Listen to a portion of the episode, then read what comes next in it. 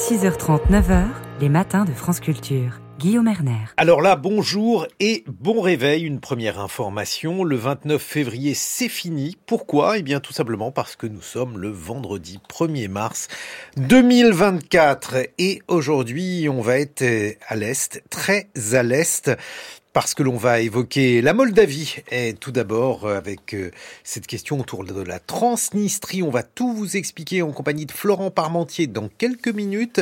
Et puis on va évoquer euh, dans notre série Être européen la Pologne. 6h30 sur France Culture.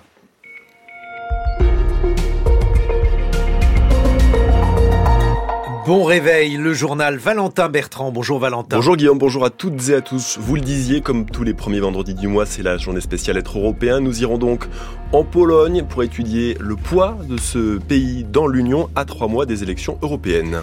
Et puis nous irons aux États-Unis où Joe Biden et Donald Trump s'affrontent autour de la question de l'immigration. Et puis nous reviendrons sur les bons résultats d'Air France et sur les conséquences de la reprise mondiale du trafic pour le climat. À presque trois mois des élections européennes, nous ouvrons donc cette journée spéciale Pologne sur France Culture. Le pays a intégré l'UE il y a 20 ans lors du grand élargissement de 2004 et Angélique Boin, c'est aujourd'hui un acteur de poids dans l'Union.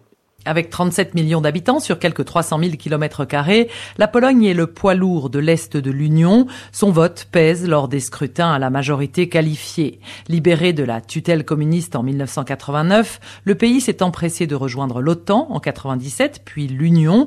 Il est membre de l'espace Schengen, mais pas encore de la zone euro. Aujourd'hui encore, la Pologne est le principal pays bénéficiaire net des aides européennes. Depuis 2004, les fonds de cohésion et ceux de la PAC, le pays est une grande puissance agricole, ont permis une modernisation rapide du pays. Son secteur industriel, des transports, des services est dynamique et très intégré à l'économie allemande, mais sa dépendance au charbon reste problématique. Le soutien de ses partenaires est essentiel pour sa transition écologique.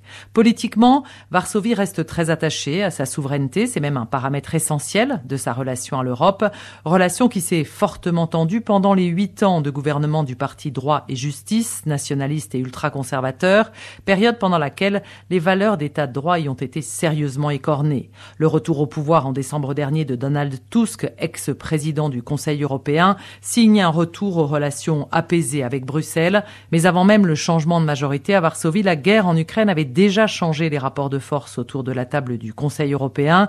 La Pologne s'éloignant de son allié hongrois pour soutenir sans faille son voisin ukrainien, accueil des réfugiés, aide militaire massive. Des tensions persistent aujourd'hui sur la question agricole et l'afflux de céréales ukrainiennes, mais Varsovie reste un fervent soutien de Kiev face à une Russie jugée dangereuse pour sa sécurité et celle de toute l'Europe. Angélique Boin, à Bruxelles, l'ambassadrice moldave en France dénonce la désinformation menée par la Transnistrie. Cette région sécessionniste pro-russe a demandé mercredi la protection de Moscou. Les députés de Transnistrie évoque des tensions accrues avec la Moldavie depuis l'instauration de droits de douane. Ce rapprochement avec la Russie sera au cœur des enjeux internationaux dans 10 minutes. La Russie, où se tiendront ce midi les funérailles de l'opposant Alexei Navalny, mort dans une prison de l'Arctique il y a deux semaines. Malgré les risques d'arrestation par la police, un appel au rassemblement de ses soutiens est lancé. Au moins 400 personnes ont été interpellées lors des hommages spontanés menés après l'annonce de son décès. Ce carnage est totalement inacceptable, dit le chef de la diplomatie européenne Joseph Borrell après la mort hier d'une centaine de Gazaouis lors d'une distribution alimentaire. Il y a également plus de 700 blessés selon le décompte du ministère de la Santé du Hamas. Des soldats israéliens sont accusés d'avoir tiré dans la foule affamée des coups de feu démentis par Israël qui évoque plutôt une bousculade. 6h33 sur France Culture, la suite du journal de Valentin Bertrand, nouveau duel à distance entre Joe Biden et Donald Trump. L'actuel locataire de la Maison Blanche et son prédécesseur sillonnent en ce moment le Texas avant les primaires de leurs partis respectifs. Dans cet État conservateur, un sujet centralise l'attention, l'immigration. Si Joe Biden a une nouvelle fois appelé ses adversaires à trouver un compromis sur la question, Trump, lui, est resté fidèle à sa ligne anti-migrant, un discours qui fait recette à Eagle Pass de Sarah Mansoura. Casquette rouge et drapeau à l'effigie de Trump. Ils étaient des centaines à attendre la visite de l'ancien président. Une première pour cette petite ville où beaucoup apprécient la rhétorique très anti-migrant portée par Donald Trump. Enrique, lui-même arrivé il y a une cinquantaine d'années de Piedras Negras, ville jumelle à quelques centaines de mètres côté mexicain, ne veut plus voir de migrants dans sa ville. Il faut arrêter l'immigration par la force, à la manière texane, ouais, avec des armes. Il faut résoudre vos problèmes dans votre pays, pas ici. L'ancien président arrivé discrètement ici a rencontré le très conservateur gouverneur Greg Abbott. C'est lui qui a installé bouée, barbelé et la garde républicaine texane le long du Rio Grande. Un travail salué par Donald Trump qui en profite pour attaquer Joe Biden. C'est une invasion signée Joe Biden. Cela dure depuis trois ans. Il détruit notre pays. Un discours très offensif qui plaît aux républicains, comme Sandy. Cela épuise notre économie. Ça fait tout augmenter. C'est un gros problème. Trump dit qu'on doit penser à nous d'abord, tout comme on penserait à ses enfants d'abord. Donc quand on se sera occupé de nous-mêmes, alors on pourra aider les autres. Beaucoup veulent croire que sur la crise migratoire, Trump sera l'homme de la situation. L'ancien président, lui, promet une nouvelle fois des expulsions massives s'il était élu. Sarah Mansoura avec les moyens techniques d'Alexandre Abergel. Le Congrès américain a évité de justesse une paralysie de l'État fédéral, c'est le fameux shutdown. La Chambre des représentants et le Sénat ont voté in extremis une rallonge des budgets fédéraux d'une semaine. Un sursis de courte durée donc. Les élus trumpistes bloquent toujours l'adoption du budget 2024. 6h35, la suite du journal de Valentin Bertrand. Malgré une croissance économique atone, les géants français du CAC 40 se portent bien. Total Energy, Stellantis ou Renault, tous ont enregistré d'importants bénéfices l'an dernier. Hier, c'est Air France KLM qui a à son tour annoncé d'excellents résultats, 930 millions d'euros de bénéfices nets. Si la reprise du trafic est une bonne nouvelle pour la compagnie, c'est un mauvais signe pour la planète, l'aviation. C'est 3% des émissions mondiales de gaz à effet de serre. Et même si les nouveaux avions sont plus il y aura un quart d'appareils en plus dans les airs en 2030, ce que dénonce Pierre Leflève. Il est responsable transport de l'ONG Réseau Action Climat.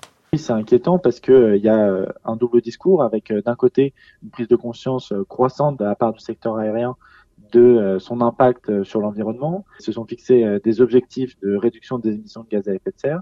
Mais pour atteindre ces objectifs, ils misent uniquement sur les solutions euh, technologiques. Malheureusement, il y a aujourd'hui un consensus euh, scientifique et académique pour dire que ces solutions technologiques, si elles sont nécessaires, elles sont euh, malheureusement limitées.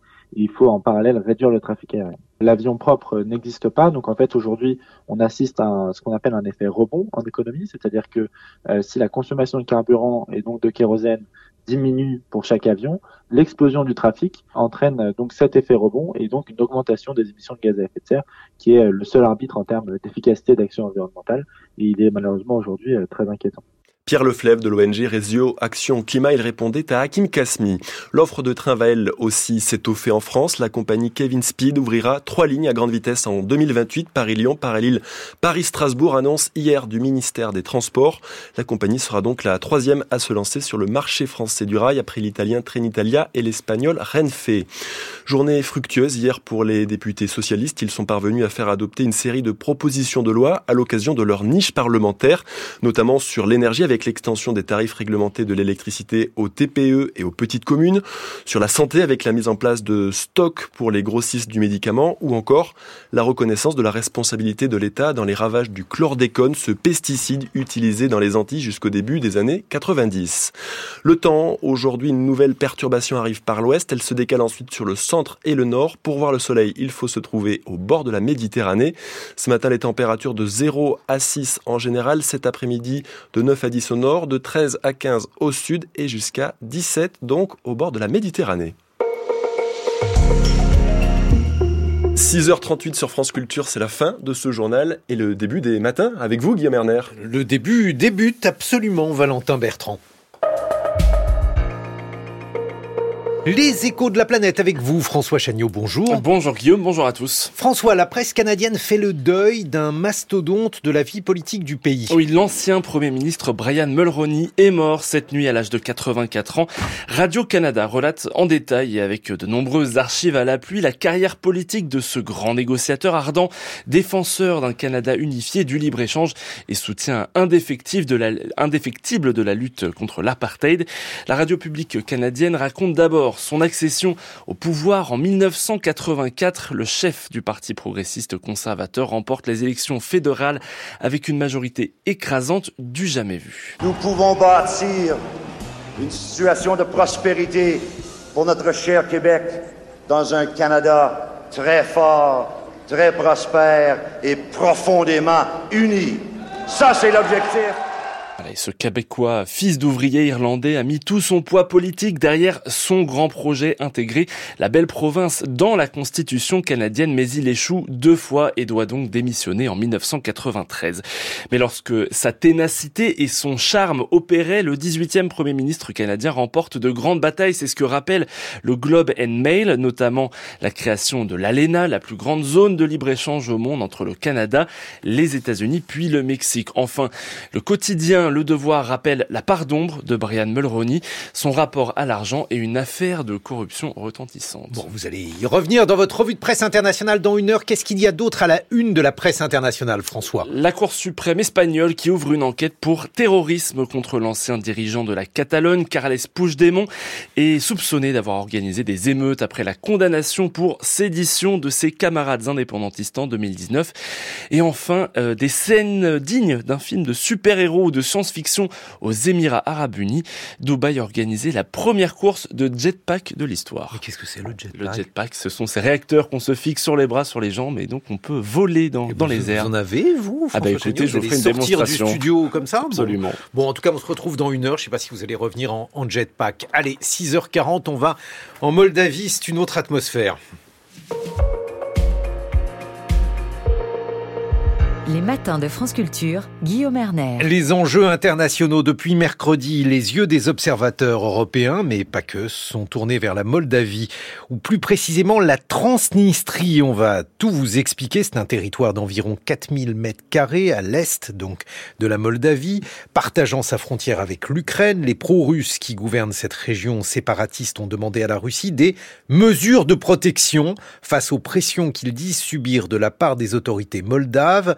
Alors que la guerre en Ukraine a ravivé les tensions dans la région, comment comprendre cette demande. Bonjour Florent Parmentier. Bonjour. Vous êtes politologue, secrétaire général du CEVIPOF, chercheur associé au Centre de géopolitique d'HEC. Alors ça n'est jamais inutile de rappeler tout d'abord la Moldavie, ses principales caractéristiques, et puis à l'intérieur donc de la Moldavie, cette petite bande de territoire, la Transnistrie dont il est question en quelques secondes. La Moldavie euh, est presque apparue pour beaucoup d'Européens sur la carte euh, en 2022 au moment de la guerre en Ukraine, quand euh, ben, on s'est rendu compte tout simplement que la Moldavie avait deux voisins, la Roumanie d'un côté, l'Ukraine de l'autre. Et on a vu des centaines de milliers d'Ukrainiens littéralement passer par la Moldavie pour fuir les territoires, les territoires en guerre. Alors cet État, la Moldavie, est né en 1991, issu de la chute de l'Union soviétique. C'était l'une des 15 républiques euh, socialistes soviétiques de, de l'URSS. Et au sein de ce territoire, moldave, à l'est, de l'autre côté du Dniestre, d'où le nom Transnistrie, il y, a il y avait un petit territoire euh, qui n'avait pas d'existence préalable euh, en 91, mais qui était davantage tourné vers la Russie que vers la Roumanie. Le reste de la Moldavie était tourné vers la Roumanie, pour dire les choses simplement, et, et la Transnistrie voulait garder ce lien particulier avec la Russie. D'où un conflit qui a duré de mars 92 à juillet 92, conflit qui n'a pas trouvé de solution politique. Nous sommes donc dans un territoire séparatiste depuis 1992, pour lequel, jusqu'à présent, il n'y a plus un seul mort depuis le cessez-le-feu, donc du, 21 juillet 1992. C'est une question de langue Est-ce qu'il s'agit euh, d'autre chose? C'est une question essentiellement d'identité régionale. Euh, ce n'est pas proprement parler une langue, puisqu'il n'y a pas d'ethnie transnistrienne. En revanche, il y a des populations russes, ukrainiennes, de langue roumaine, euh, d'un côté comme de l'autre du Dniestre. Donc on est sur quelque chose qui a été une forme de régionalisme politisé. C'est-à-dire qu'en 92, euh, euh, il y a eu cette idée voilà, selon laquelle ben, on ne souhaitait pas faire partie de la Roumanie et donc avoir une identité propre à soi. Et a-t-on affaire à un clivage qui serait un clivage économique, par exemple? Est-ce que la Transnistrie se distingue en cela du reste de la Moldavie? En effet, si on suit la, j'allais dire la chronologie, en 1992, la Transnistrie est à l'époque plus industrialisée que le reste de la Moldavie. Euh, pour tout un tas de raisons, euh, l'accès à, euh, d'abord parce que du temps du pouvoir soviétique, il y avait davantage de confiance dans la Transnistrie que dans le reste de la Moldavie. L'ensemble de la Transnistrie a été intégré plus tôt au sein de l'Empire russe 1792, c'est l'arrivée du général Souvorov localement, donc qui a pris possession du territoire, euh, un peu plus tôt que le reste de la Moldavie. Et donc, il y a une forme de reconnaissance ou d'orientation vis-à-vis de la Russie qui est liée euh, à ce clivage économique en partie, qui est un territoire plus industrialisé, plus riche que le reste de la Moldavie. Ah oui, alors donc ça, vraiment, ça nous rappelle, euh, par exemple, le clivage entre le Donbass et le, le reste de l'Ukraine. En partie, en partie, effectivement.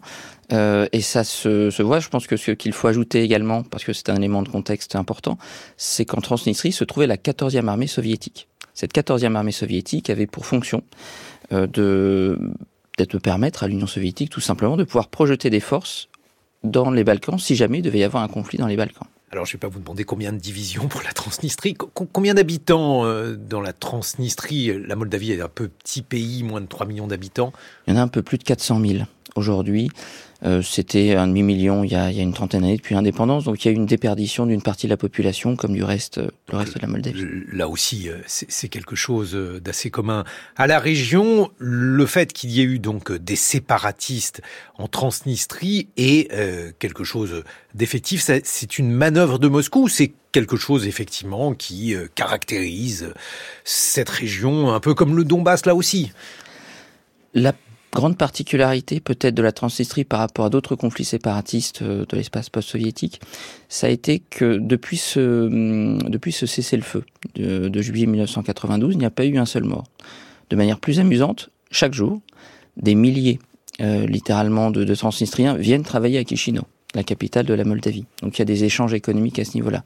Il n'y a pas de grande difficulté de passer d'un côté ou l'autre de la rive. Euh, plus amusant pour ceux qui aiment le, le football. Donc le, pendant plus d'une vingtaine d'années, le champion de football de Moldavie était le shérif Tiraspol, c'est-à-dire le club de la capitale du régime séparatiste. Et donc on a, euh, de ce point de vue-là, sur, j'allais dire, euh, en termes de, de, de rencontres euh, et de, de, de dialogue entre les deux rives, il n'y a pas vraiment de problème interpersonnel. Euh, il y a des questions économiques euh, mhm. dans une perspective de réintégration qu'il faudra traiter. Il y a surtout des questions euh, d'ordre politique à traiter, mais il n'y a pas de difficultés interpersonnelles comme il a pu exister dans d'autres endroits, au Nagorno-Karabakh par exemple, ou dans les conflits qui ont été ceux de l'Ossétie du Sud et de l'Aprasie. Mais les choses sont-elles en train de changer? Puisque donc on a à faire un appel à l'aide, je mets les guillemets qui conviennent, des séparatistes transnistrien. Est-ce que là aussi, eh, il faut euh, se souvenir de ce qui s'est passé en Ukraine, Florent Parmentier? Je pense qu'il faut garder deux ou trois choses à l'esprit. Premier élément, le 24 février 2022, alors que la Russie mobilise toutes ses troupes pour aller euh, annexer des territoires de, de l'Ukraine, la Transnistrie, les troupes russes présentes en Transnistrie ne bougent pas. Euh, elles ne bougent pas tout simplement parce qu'elles n'en ont pas les moyens. Elles sont trop peu nombreuses. Euh, elles permettent, en fait, elles étaient là comme un, finalement un, un ensemble de, de, gardiens de la paix, 1500 personnes à peu près, mais elles ne peuvent pas être relevées aujourd'hui. Il n'est pas possible d'approvisionner ces hommes en armement, et donc euh, il, y a, il peut y avoir des intentions de déstabilisation de la part de la Russie, notamment dans une année présidentielle à Moldavie en novembre prochain, mais vous ne pouvez euh, imaginer un conflit comme dans l'Est de l'Ukraine qu'à partir du moment où il y a une forme de continuité territoriale. Cette continuité territoriale n'existe pas. Le front le plus proche est à Kherson. Kherson est à plus de 200 km. Et donc, comment euh, peut-on approvisionner des troupes, des hommes, des munitions à 200 km C'est impossible. Autrement dit, euh, il y a une logique de la part des élites euh, transnistriennes assez transactionnelle, qu'en est de manière très simple. du côté ukrainien, on a déjà réfléchi à cette hypothèse qui était de dire mais j'ai un abcès pro-russe à mes frontières à l'ouest, il serait temps de s'en débarrasser et les Ukrainiens, la présidence ukrainienne a fait des propositions euh, à la Moldavie. Et la Moldavie a, a dénié, tout simplement parce que vous savez, quand une armée étrangère vient sur votre sol, fut-elle fut amie, vous ne savez pas quand elle en ressort. Donc, du côté euh, moldave, Moldave se dit il n'y a pas de solution militaire à la Transnistrie. Euh, réciproquement, du côté des élites transnistriennes, on a euh, laissé passer sur son territoire un certain nombre de réfugiés ukrainiens suite au conflit, mais de manière plus intéressante, un certain nombre de trains ukrainien d'exportation de produits alimentaires passe par la Transnistrie, qui est un important nœud ferroviaire. Autrement dit, les élites euh, transnistriennes ont réussi, pour l'instant, à garder un, certain niveau de discussion avec euh, les Ukrainiens. Se dit aussi qu'une partie de son marché euh, économique est du côté de l'Union européenne, mais veut garder des liens sécuritaires avec l'appareil d'État russe. Autrement dit, cet appel à l'aide qui a été lancé ne peut pas être suivi d'effets militaires. 200 km, c'est trop long. Il sert à quoi dans ce cas-là? On peut y voir une forme de, euh, de d'outil de négociation euh, dans ses relations avec Chisinau. L'un des moyens avec le reste de la Moldavie. Chisinau, c'est la capitale. La capitale de la Moldavie. Anciennement Kitchinev. Anciennement Chichinev. Et donc, euh, c'est, euh, on peut voir trois, trois niveaux d'interaction, effectivement. Le premier, c'est interne à la Moldavie. Une capacité pour les élites transnistriennes de d'avoir davantage de, de leviers de négociation, euh, puisque euh, tout simplement elles ont là une euh, une partie dans laquelle elles ne peuvent plus bénéficier de gaz russe peu cher, comme été le cas jusqu'à présent, passant par le territoire ukrainien pour la raison que l'on sait. Ce qui veut dire que son, une partie de, son industrie lourde ne pourra plus fonctionner comme avant.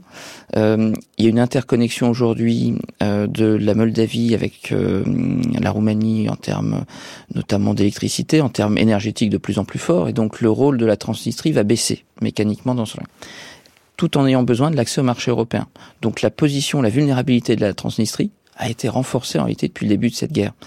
La guerre est une très mauvaise chose pour la Transnistrie quand elle a su jusqu'à présent jouer, s'appuyer, trouver des réseaux euh, euh, en Russie, en Ukraine, qui lui permettaient jusqu'à présent de, de, pouvoir jouer des différentes divisions et de profiter d'un statu quo. Ce statu quo est fondamentalement remis en cause par la guerre et donc amène en quelque sorte les élites transnistriennes à appeler à l'aide à cette dimension-là et également euh, sans doute à se souvenir qu'il y a euh, du côté de la Russie un certain nombre de personnes qui peuvent être plus ou moins euh, dans une attente vis-à-vis de, de, la Transnistrie. Donc ça permet de donner le change à la fois de manière sur un plan interne et aussi sur un plan externe. Et donc l'étape supplémentaire, Florent Parmentier, après cet appel à l'aide?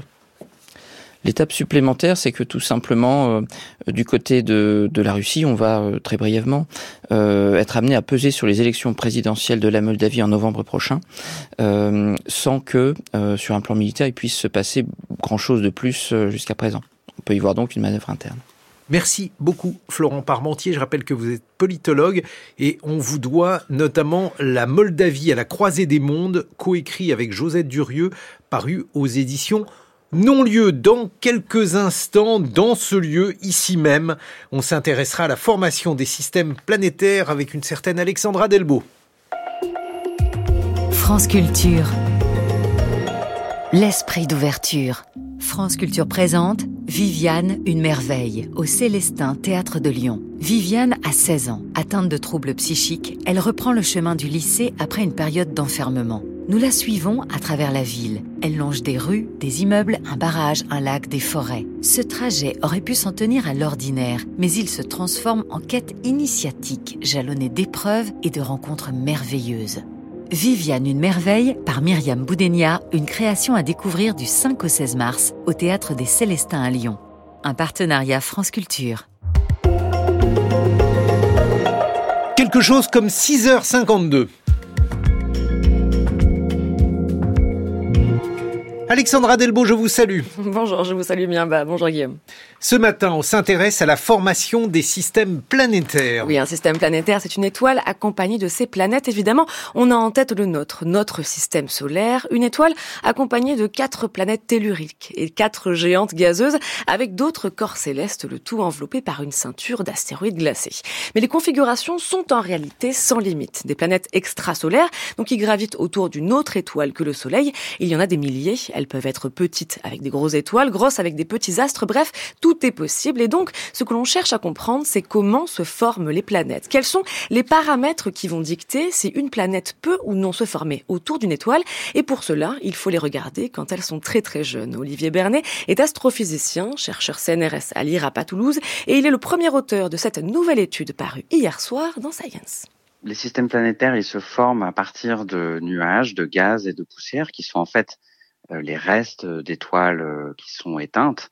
Et donc à partir de ce gaz et de cette poussière qui vient de générations précédentes d'étoiles, tout ça s'effondre, euh, forme une nouvelle étoile et autour de cette étoile se forme un disque et c'est ce qu'on appelle un disque protoplanétaire puisque c'est à l'intérieur de ce disque, autour d'une jeune étoile, que l'on va former euh, des planètes. Et il y a quelque chose qui peut-être euh, on n'avait pas suffisamment considéré jusqu'à présent, qui est que les systèmes planétaires, comme le système solaire, ne se forment pas de manière isolée, mais toujours en groupe. il va toujours y avoir d'autres étoiles qui vont se former simultanément, et en particulier des étoiles beaucoup plus massives que le Soleil. Et ce que ça veut dire, c'est qu'au moment où un système planétaire se forme, très probablement, non loin de là, il y aura une ou plusieurs étoiles très brillantes qui va illuminer tout cet environnement. Toutes les étoiles émettent un rayonnement, c'est-à-dire un ensemble d'ondes électromagnétiques. On pense à la lumière visible bien sûr, mais il y a aussi des ondes radio, des rayons gamma et des ultraviolets, des ondes plus ou moins énergétiques. Et plus l'étoile est massive et plus elles le sont. Mais donc, quel est l'effet de cette illumination sur les embryons de planètes? Pour répondre à cette question, le laboratoire idéal y s'est tué à plus de 1500 années-lumière dans la nébuleuse d'Orion, soit la plus proche pouponnière d'étoiles que l'on connaisse. Et c'est le James Webb, le télescope, qui a permis ces observations. Oui, parce qu'une nouvelle fois, c'est ces capacités qui nous permettent de sonder la matière. Plus précisément, le télescope spatial a posé son regard sur le disque protoplanétaire D203-506, une petite étoile au centre d'un nuage de gaz et de poussière. Et sa particularité, c'est d'avoir dans son environnement proche une étoile très massive et donc très brillante. Résultat, les rayonnements ultraviolets des grosses étoiles empêchent les planètes de se former ce qu'on a observé, c'est un mécanisme qu'on appelle la photoévaporation. Donc vous avez des étoiles très brillantes dans l'environnement qui vont illuminer ce système planétaire en formation. Et cette illumination euh, génère un chauffage, donc la matière chauffe. Et ce chauffage-là, eh bien, il génère un vent, c'est-à-dire que la matière s'échappe de ce système planétaire en formation et donc cette matière-là, elle n'est plus disponible pour former des, des planètes. Et c'est quelque part un frein à la formation des systèmes planétaires que cette euh, photoévaporation. On connaissait déjà euh, ce mécanisme, on savait que probablement c'était quelque chose qui jouait en défaveur de la formation des systèmes planétaires. Par contre, ce qu'on avait eu beaucoup de mal à faire jusqu'à présent, et c'est là que les observations infrarouges avec euh, le télescope James Webb nous ont aidés, c'est la mesure précise de quelle quantité exactement de matière s'échappe. Et donc on a pu mesurer qu'il y a l'équivalent de une fois à peu près la masse de la Terre qui s'échappe de ce système planétaire en formation chaque année. Avoir une voisine massive est donc l'un des ingrédients à prendre en compte pour comprendre la formation des systèmes exoplanétaires et peut-être mieux saisir l'origine d'une autre parce qu'on pense qu'il y avait des étoiles massives proches du Soleil au moment où il est né. On en voit les traces dans les météorites. Mais il ne s'agit pour l'instant que d'un seul objet. On ne peut pas tirer de conclusion générale. Il faudra en voir d'autres et on sait que des disques protoplanétaires intéressants, il y en a plein dans la nébuleuse d'Orion. La suite immédiate de ces travaux, c'est donc une nouvelle demande de temps d'observation du James Webb. Et si elle est acceptée, et ce chercheur l'apprendra normalement aujourd'hui, cela permettra d'avoir un tableau plus complet et d'affiner la recette de conception des systèmes planétaires. Merci Alexandra Delbo, c'était avec science.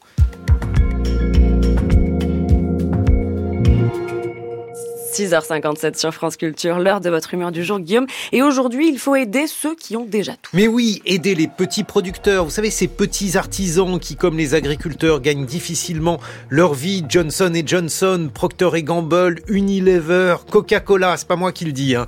C'est le législateur français, car comme le rapporte le journal bolchevique Les Échos aujourd'hui, une PPL a été votée en mars 2003. Alors vous imaginez déjà comment les PPL sont scrutés, on sait même pas ce que ça veut dire.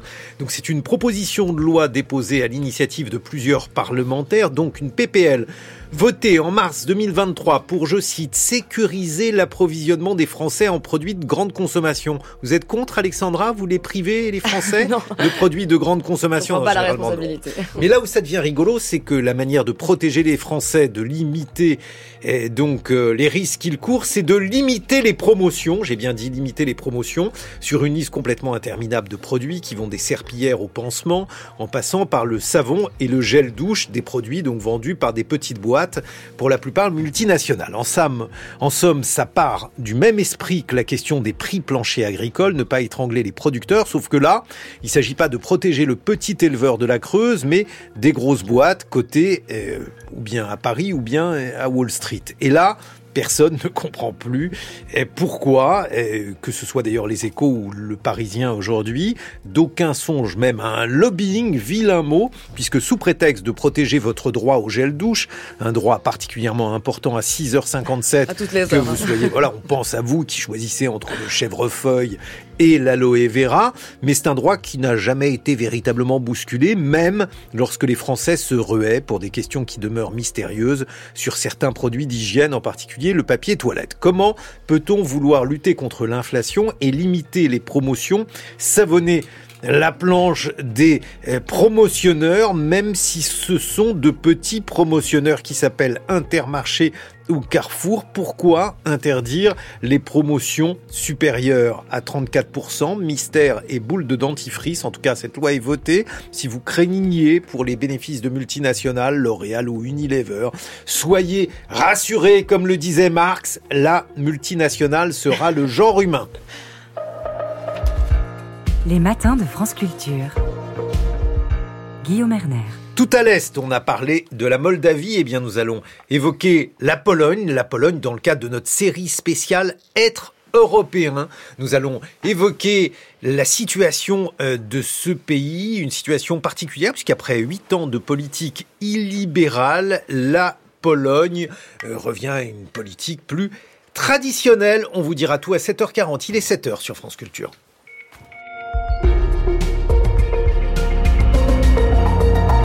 Et voici le journal d'Anne-Laure Chouin en personne. Bonjour Anne-Laure. Bonjour Guillaume, bonjour à toutes et à tous. Plus de 100 morts hier matin à Gaza alors que s'effectuait une distribution d'aide alimentaire. Selon le Hamas, l'armée israélienne a tiré sur des Palestiniens affamés. Nous tenterons d'y voir plus clair avec notre correspondant sur place. L'Iran a ouvert ses bureaux de vote. 60 millions d'habitants doivent aller choisir leurs représentants alors que le pays subit une grave crise économique. Et puis nous serons également en direct de Varsovie à l'occasion de cette journée spéciale Pologne dans le cadre des élections européenne. Nous reviendrons sur le sentiment européen des Polonais avec Antoine Marette. L'Europe également au menu de votre question du jour après ce journal, Marguerite Caton. Dette et déficit, quelle est la nouvelle doctrine européenne?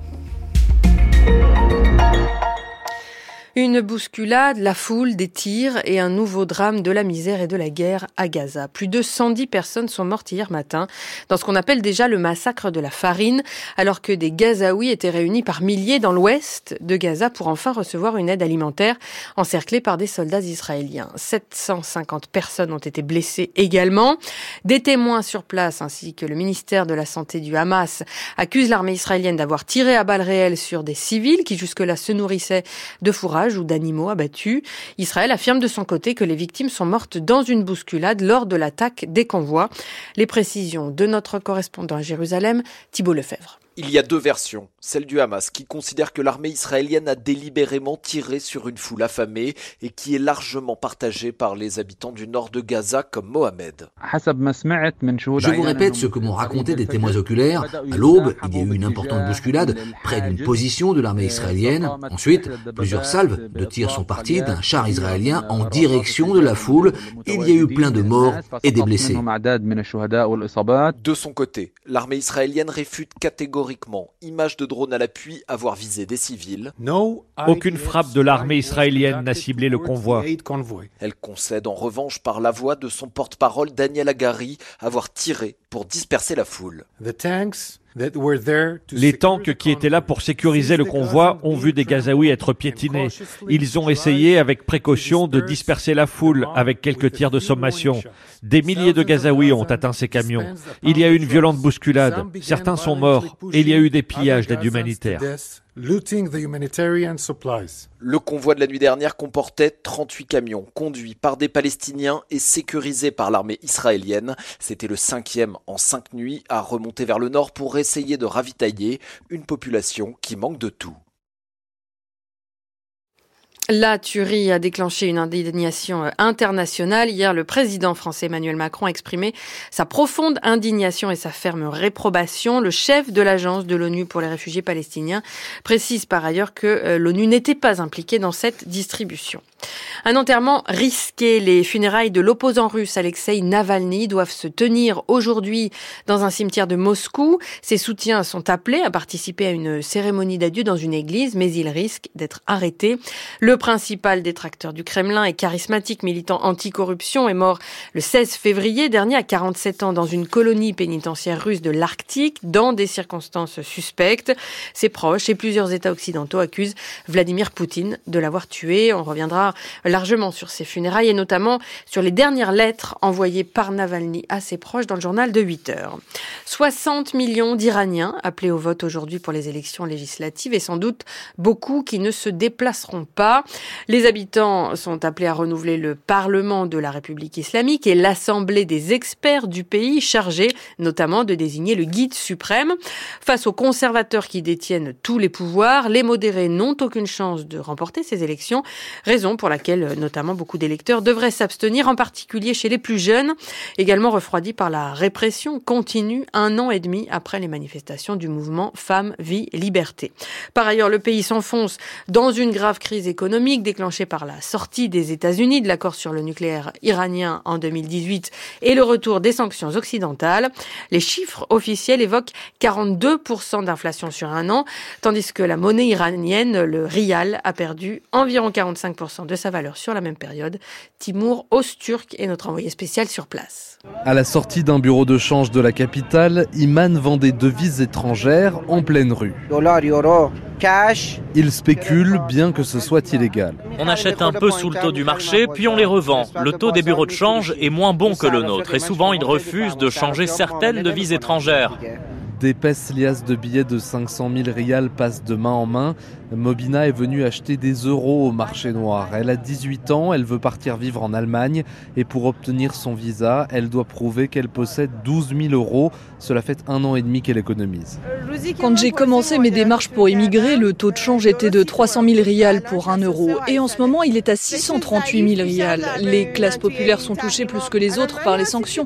C'est moi qui en souffre, pas les enfants des dirigeants iraniens qui n'ont aucun problème. Avec l'effondrement de la monnaie nationale, les prix se sont envolés. Derrière le comptoir de son magasin, Omid, grossiste en produits alimentaires, se désespère. Les clients sont mécontents. Tout le monde est insatisfait. Il faut que le taux de change baisse. C'est la seule solution. Si le taux du dollar baisse, les prix suivront. Pour ce commerçant, les élections n'y changeront rien. Il estime que la situation économique du pays ne peut qu'empirer. Timur Osturk avec Zina Safdari. Des échanges de tirs ont éclaté hier à Port-au-Prince, la capitale haïtienne. Plusieurs policiers seraient morts. Des attaques destinées à renverser le premier ministre contesté, Ariel Henry, selon l'un des chefs de gang impliqués dans ces coups de feu. Haïti fait face à une très grave crise politique, sécuritaire et humanitaire depuis 2021 et l'assassinat du président Jovenel Moïse. 7h06 sur France Culture, la suite du journal d'Anne Lorchouin, direction la Pologne à présent dans le cadre de notre journée spéciale Être européen, tous les premiers vendredis du mois avant les élections européennes de juin. Et depuis ce matin, donc, focus sur les Polonais et l'Europe. Et dans ce journal, on s'intéresse au sentiment européen des Polonais. Bonjour Antoine Marette. Bonjour Anne-Laure. Vous êtes notre envoyé spécial à Varsovie. Il y a 20 ans de cela, ce sentiment pro-européen était au plus haut. La Pologne avait voté massivement pour l'adhésion à l'Union européenne en 2004. Oui, 77% lors d'un référendum, et les sondages le montrent, ce sentiment pro-européen ne faiblit pas. Et pourtant, il y a un paradoxe. Les Polonais ont donné le pouvoir entre 2015 et 2023 au parti Droit et Justice, le fameux PIS, ultra-conservateur, antilibéral et pas franchement europhile. Les dirigeants de ce parti n'ont de cesse de critiquer les prétendus excès d'autorité de Bruxelles, notamment dans la gestion de la crise des migrants. Et puis il faut évoquer les manifestations des agriculteurs cette semaine. Ils ont exprimé leur colère à Varsovie et parmi leurs revendications, les produits agricoles ukrainiens exemptés de droits de douane au sein de l'Union européenne, une mesure considérée ici comme de la concurrence déloyale. Les agriculteurs polonais ont également protesté contre le pacte vert européen jugé trop contraignant. Mais globalement, les Polonais restent pro-européens. Et ce sentiment pro-européen est en partie dû désormais au rejet qu'inspire la Russie. Oui, la Pologne est en première ligne face à la Russie. Il y a l'enclave russe de Kaliningrad qui touche la Pologne au nord, une zone fortement militarisée où la Russie stocke vraisemblablement des armes nucléaires. Le régime fantoche pro-Poutine du Bélarus à l'est, évidemment l'Ukraine au sud-est. Et puis, il y a l'histoire de la Pologne marquée par l'impérialisme soviétique. C'est pourquoi les Polonais se tournent plutôt vers l'ouest que vers l'est. En France, l'extrême droite est pro-russe, alors qu'en Pologne, c'est tout le contraire pour le PIS. Le sentiment nationaliste est indissociable du rejet de la Russie. Face à la menace russe, le président polonais a décidé de consacrer plus de 4% du PIB à la défense. un record au sein de l'OTAN. Antoine Marette, merci beaucoup. On vous retrouve tout au long de cette journée spéciale Pologne sur France Culture. Les violences sexuelles en France, elles continuent d'être dénoncées dans tous les domaines de la société, le cinéma récemment, le sport, les institutions scolaires et religieuses et de plus en plus la famille. De nouvelles statistiques venues du ministère de l'Intérieur sont venues confirmer hier ce fait de société, mais aussi la libération de la parole qui se poursuit dans les commissariats. En 2023, les services de police et de gendarmerie nationale ont enregistré une nouvelle augmentation des plaintes dans des proportions moindres que ces dernières années, mais une augmentation tout de même. Les plaintes pour violences physiques sont en hausse de 7% en un an. Idem pour les violences sexuelles. Anne Fauquemberg, vous nous détaillez ces statistiques. Les violences physiques regroupent les infractions d'atteinte volontaire à l'intégrité de la personne, les tortures, administration de substances nuisibles ou encore les négligences ou comportements dangereux. Près de 445 000 personnes ont déposé plainte pour ces motifs en 2023. Dans la moitié des cas, ces violences ont été exercées dans le cadre familial, majoritairement envers les femmes, alors qu'en dehors du cadre familial, les violences physiques touchent majoritairement les hommes. Ces plaintes ont augmenté de 60% depuis 2016 avec un nombre de victimes multiplié par deux dans le cadre familial. En ce qui concerne les violences sexuelles, elles correspondent aux viols, tentatives de viol, agressions ou atteintes sexuelles, mais cela concerne aussi les outrages sexistes, le harcèlement sexuel ou encore la corruption de mineurs dans le cadre de la pédopornographie. Un peu plus de 114 000 personnes disent avoir été concernées l'an passé. Ce chiffre a également été multiplié par deux en huit ans. Un peu plus de la moitié des victimes enregistrées étaient mineures au moment des faits, même si ces personnes portent plainte beaucoup plus tard. Les mineurs sont toujours les principales victimes des violences sexuelles intrafamiliales, malgré une progression beaucoup plus forte du nombre de victimes majeures ces dernières années. Enfin, une même victime peut être comptabilisée à la fois dans les violences physiques et dans les violences sexuelles. Les députés socialistes ont réussi à faire euh, adopter à l'unanimité une série de propositions de loi dans le cadre hier d'une journée parlementaire réservée à leur parti. Cinq propositions, toutes votées, contre les pénuries de médicaments, contre les violences sexuelles dans le sport, contre le chlordécone dans les Antilles ou encore euh, contre certains frais bancaires. Enfin, dernier texte adopté moyennant des concessions avec le gouvernement, celui qui grave dans le marbre l'actionnariat à 100% public d'EDF.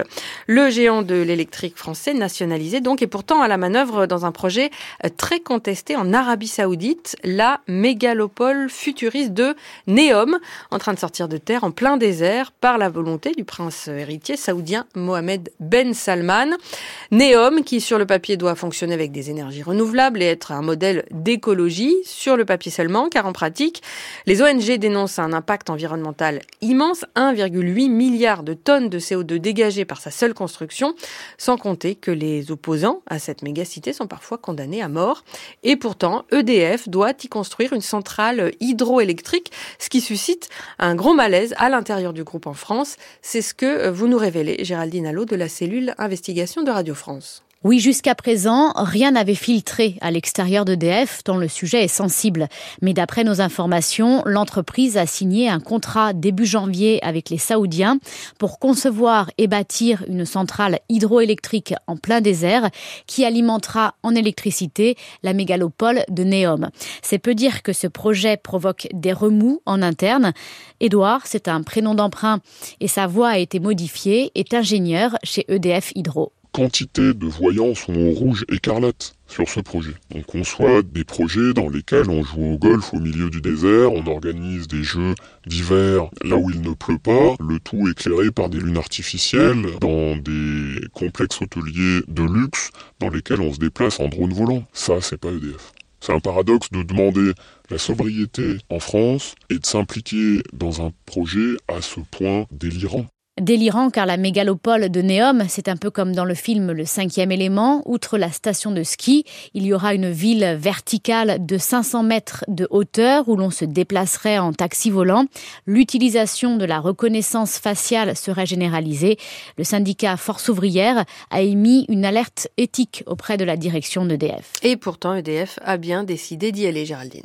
Oui, et d'après nos informations, cela crée de grosses tensions dans la branche hydro d'EDF qui va concevoir cette centrale.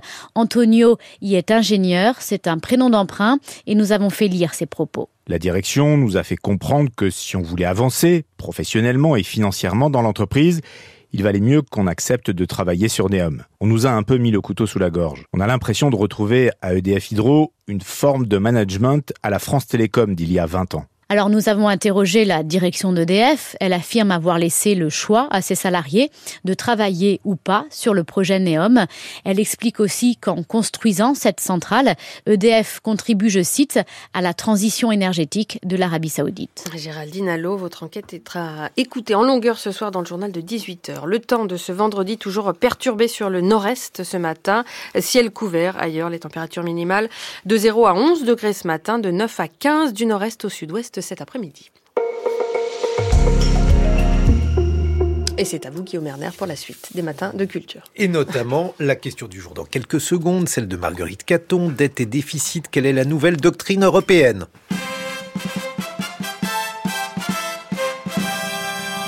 Salut tout le monde, j'espère que vous allez bien. Et aujourd'hui, je vais vous montrer comment faire une pompe claquée. Attention, on ne fait pas des pompes claquées n'importe comment.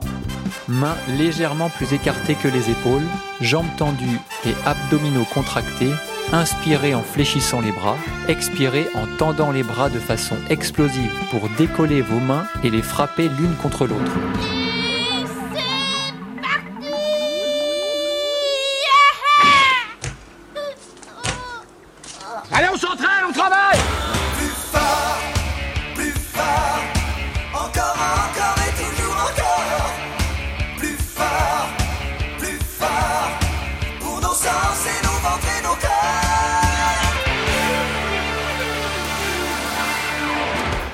7h14, France Culture Physique, parce que dimanche c'est un jour important pour Marguerite, c'est le semi-marathon de Paris. Alors c'était un peu de PPG, de préparation physique générale. 6h30, 9h, les matins de France Culture. Guillaume Erner. Mais là, Marguerite, c'est le sprint, bonjour Bonjour Guillaume, bonjour à tous. Une question du jour européenne européenne et économique, car les nouvelles règles budgétaires de la zone euro viennent d'être négociées à Bruxelles. Vous vous rappelez les fameux critères de Maastricht qui limitaient le déficit à 3% du PIB et la dette à 60% Eh bien, les voilà de retour avec quelques modifications. Fini la longue parenthèse de l'argent magique et du quoi qu'il en coûte lorsque le Covid avait suspendu l'application de ces règles.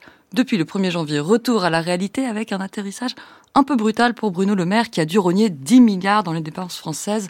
C'était il y a 10 jours. À quoi ressemble le nouveau pacte de stabilité? Quel est le sens de ces règles européennes? Faut-il les respecter? Voici les questions auxquelles nous allons tenter de répondre. Bonjour Clara Léonard.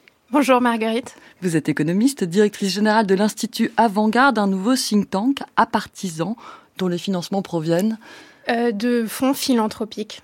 Merci beaucoup d'être avec nous ce matin. Alors, quel est le sens originel de ces critères de dette et de déficit lorsqu'on les établit en 1997 voilà, donc en effet, il faut remonter au traité de Maastricht. Le traité réglementait l'entrée dans l'Union économique européenne l'Union économique et monétaire, mais aucune règle n'avait été fixée pour contrôler euh, les finances publiques des États membres par la suite. En 1997, les États membres s'accordent sur le pacte de stabilité et de croissance qui renforce le suivi et la coordination des politiques budgétaires pour faire respecter ces limites de 3% et de 60%. Il faut comprendre cette réforme dans un contexte qui est triple, à la fois institutionnel, conjoncturel et intellectuel. Donc institutionnel tout d'abord. Dans les années 90, il y a un grand mouvement d'indépendance des banques centrales, comprise comme la condition nécessaire à la stabilité des prix. C'est le cas de différentes banques centrales nationales euh, en Europe en vue de l'intégration à l'Europe. Euh, voilà. Donc on s'inquiète de l'effet des politiques budgétaires qui relèvent de la compétence nationale et qui, en étant trop expansionnistes, rendraient moins efficace la politique monétaire commune. On craint aussi les effets de contagion plus importants dans une zone monétaire. Conjoncturel ensuite, il y a des inquiétudes croissantes sur la détérioration des finances publiques. De nombreux pays européens sont proches ou au-dessus des 60% du PIB. Et un contexte intellectuel, enfin, ces règles adviennent à un certain moment dans l'histoire de la pensée économique. Depuis la deuxième moitié des années 70, le rôle des politiques budgétaires comme instrument de stabilisation sur le modèle keynésien a été questionné par une série de travaux académiques. Vous dites euh, contagion, quel est le risque d'avoir une monnaie commune, un marché commun, mais des finances publiques divergentes, euh, Clara Léonard? Voilà, c'est que certains États membres euh, pourraient avoir une politique budgétaire plus expansionniste et comme dans une zone monétaire, les pays sont plus intégrés, il pourrait y avoir des contagions plus importantes. Et on craignait déjà une espèce de crise de la dette comme on l'a connue vers 2015 Voilà, exactement. On craignait euh, une crise de la dette et puis au moment des négociations du PSC, il y a déjà des clivages euh, importants entre les États membres sur la dureté et sur la flexibilité des règles. Par exemple, l'Allemagne, soutenue par la Bundesbank, poussait déjà pour des limites de déficit encore plus strictes, euh, jusqu'à 1%. et il y avait des débats aussi sur des sanctions, notamment des sanctions automatiques un clivage nord-sud qu'on connaît bien dans l'histoire européenne. Exactement. J'ai parlé de la parenthèse du Covid lorsque les États membres ont décidé collectivement de lever les plafonds de dépenses. Tous les pays n'en ont cependant pas usé de la même manière. La France a vraiment dépensé allègrement. On est aujourd'hui parmi les pays les plus endettés de l'Europe, Clara Léonard euh, alors, la France, euh, en effet, euh, la dette a, a, augmenté significativement, mais quand on parle de la dette, il faut faire attention parce qu'il y a plein de facteurs qui jouent sur la soutenabilité de la dette, la maturité, l'indexation sur l'inflation, les types de détenteurs. Donc, on ne peut pas juste juger d'une dette publique en fonction de son stock. On est quand même passé de 97% du produit intérieur brut en 2019 à 112% en 2023. C'est quand même voilà, exactement, mais c'est également parce qu'il y a eu des mesures euh, pour euh, voilà protéger euh, les, les, les, agents de économiques, notamment avec des boucliers tarifaires. donc voilà, c'est aussi aller avec la, une certaine préservation du pouvoir d'achat et puis des mesures pour le Covid. Est-ce qu'on risque des sanctions? Alors, euh, donc les règles anciennes étaient devenues tellement complexes et puis euh, tellement alambiquées euh, que euh, elles étaient largement virtuelles. Les sanctions n'étaient pas euh, n'étaient pas appliquées. L'idée des nouvelles règles dont on va parler maintenant, c'est justement de rendre ces sanctions plus plus applicables. Donc à partir de 2025 va s'appliquer un nouveau pacte de stabilité. Il a été laborieusement négocié. L'accord a été trouvé dans la nuit du 9 au 10 février. Il est censé, ce nouveau pacte, être plus flexible et vous nous dites qu'il y aura des sanctions plus dures. Quelles sont les nouvelles règles fixées pour les finances de chacun? Voilà, l'objectif était de rendre ces, règles plus simples, de faire en sorte que les États membres s'approprient plus euh, leur trajectoire euh, budgétaire et de les rendre plus applicables avec des sanctions. Alors, est-ce que c'est le cas?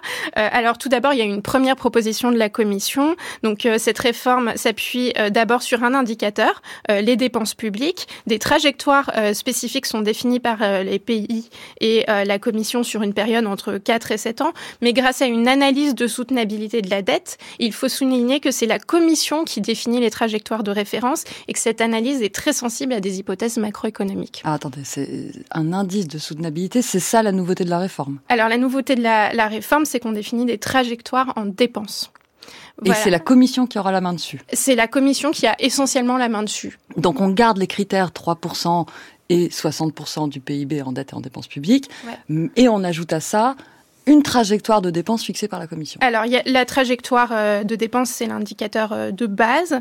Euh, et en plus, les Nordiques n'étaient pas contents de cette trajectoire en, en dépenses qu'ils trouvaient voilà, trop, trop, trop laxiste. Et donc, ils ont fait rajouter de nombreuses clauses de sauvegarde, c'est-à-dire des critères numériques qui sont finalement toujours dans l'esprit des critères de Maastricht, qui restent des valeurs de référence, des forces de rappel rigides. Et donc, ces, nouveaux, ces fameuses clauses de sauvegarde portent sur des, des ajustements minimaux sur la dette et déficit. Donc pour donner un exemple, la dette devrait être réduite de 1% du PIB par an pour les pays qui ont, qui ont une dette supérieure à 90% du PIB. C'est le cas de la France. Voilà. Est-ce que la Commission à partir de 2025, donc pour le budget qui va être discuté et négocié cette année en France et qu'on va soumettre à la Commission, est-ce qu'elle aura le pouvoir de contrainte de nous faire réduire notre dette? Voilà, c'est ça. Donc ce sera applicable à partir de ce moment-là. Euh, voilà, et en plus, au-delà de la limite des 3% du déficit qui est dans les traités, les pays devront poursuivre l'ajustement une fois qu'ils ont atteint 3% pour construire ce qu'on appelle des coussins de sécurité de 1,5%. Donc c'est encore plus strict. Voilà, donc en fait, ce nouveau pacte de stabilité, on comprend grâce à vous, Clara Léonard, qu'il est beaucoup plus strict même que le premier, celui des critères de Maastricht. Donc on va vers un durcissement des réglementations européennes en matière de dette et de déficit. Voilà, c'est ça. Alors avec euh, ces flexibilités sur plusieurs années, euh, mais euh, en effet, ça reste en tout cas une doctrine d'austérité. Merci beaucoup Clara Léonard. Je rappelle que vous êtes économiste, directrice générale du think tank L'Avant-Garde. Merci. Merci beaucoup. 6h30, 9h, les matins de France Culture. Guillaume Erner. Il est 7h23, Guillaume Erner, votre revue de presse. Eh bien, je ne sais pas si vous êtes réveillés, camarades auditeurs. J'imagine que vous l'êtes déjà puisqu'il est 7h25. Alors si vous ne l'êtes pas, eh bien je vais vous donner les quatre premiers politiques, les quatre premiers du baromètre Figaro Magazine, Véran Epoca. Alors la question est la suivante. Hein. Vous la connaissez, c'est la question traditionnelle pour chacune des personnalités politiques. Souhaitez-vous lui voir jouer un rôle pour les mois et les années à venir. Et les quatre premiers sont Édouard Philippe, 43%, Marine Le Pen, 40%, Jordan Bardella, 37%, Marion Maréchal, 32%. Alors contrairement à ce qu'on pourrait croire, ça n'est pas un sondage réservé aux femmes et aux hommes politiques de droite, il y a aussi des politiques de gauche. Pour les trouver, il suffit de regarder en bas de la page. 13e et 14e place, Fabien Roussel, François Ruffin, ex à 20%, Jean-Luc Mélenchon, 20e, 12%. Il a perdu 3 points depuis le dernier sondage sans transition, puisqu'on parle d'Europe aujourd'hui. La une de la Croix, le Rassemblement national et l'Europe, le grand flou, alors que le Rassemblement national lance sa campagne pour les élections européennes. Le bilan de ces eurodéputés laisse apparaître une stratégie brouillonne, persuadé, écrit euh, le journal La Croix, qu'il s'agissait du principal obstacle à son accession au pouvoir.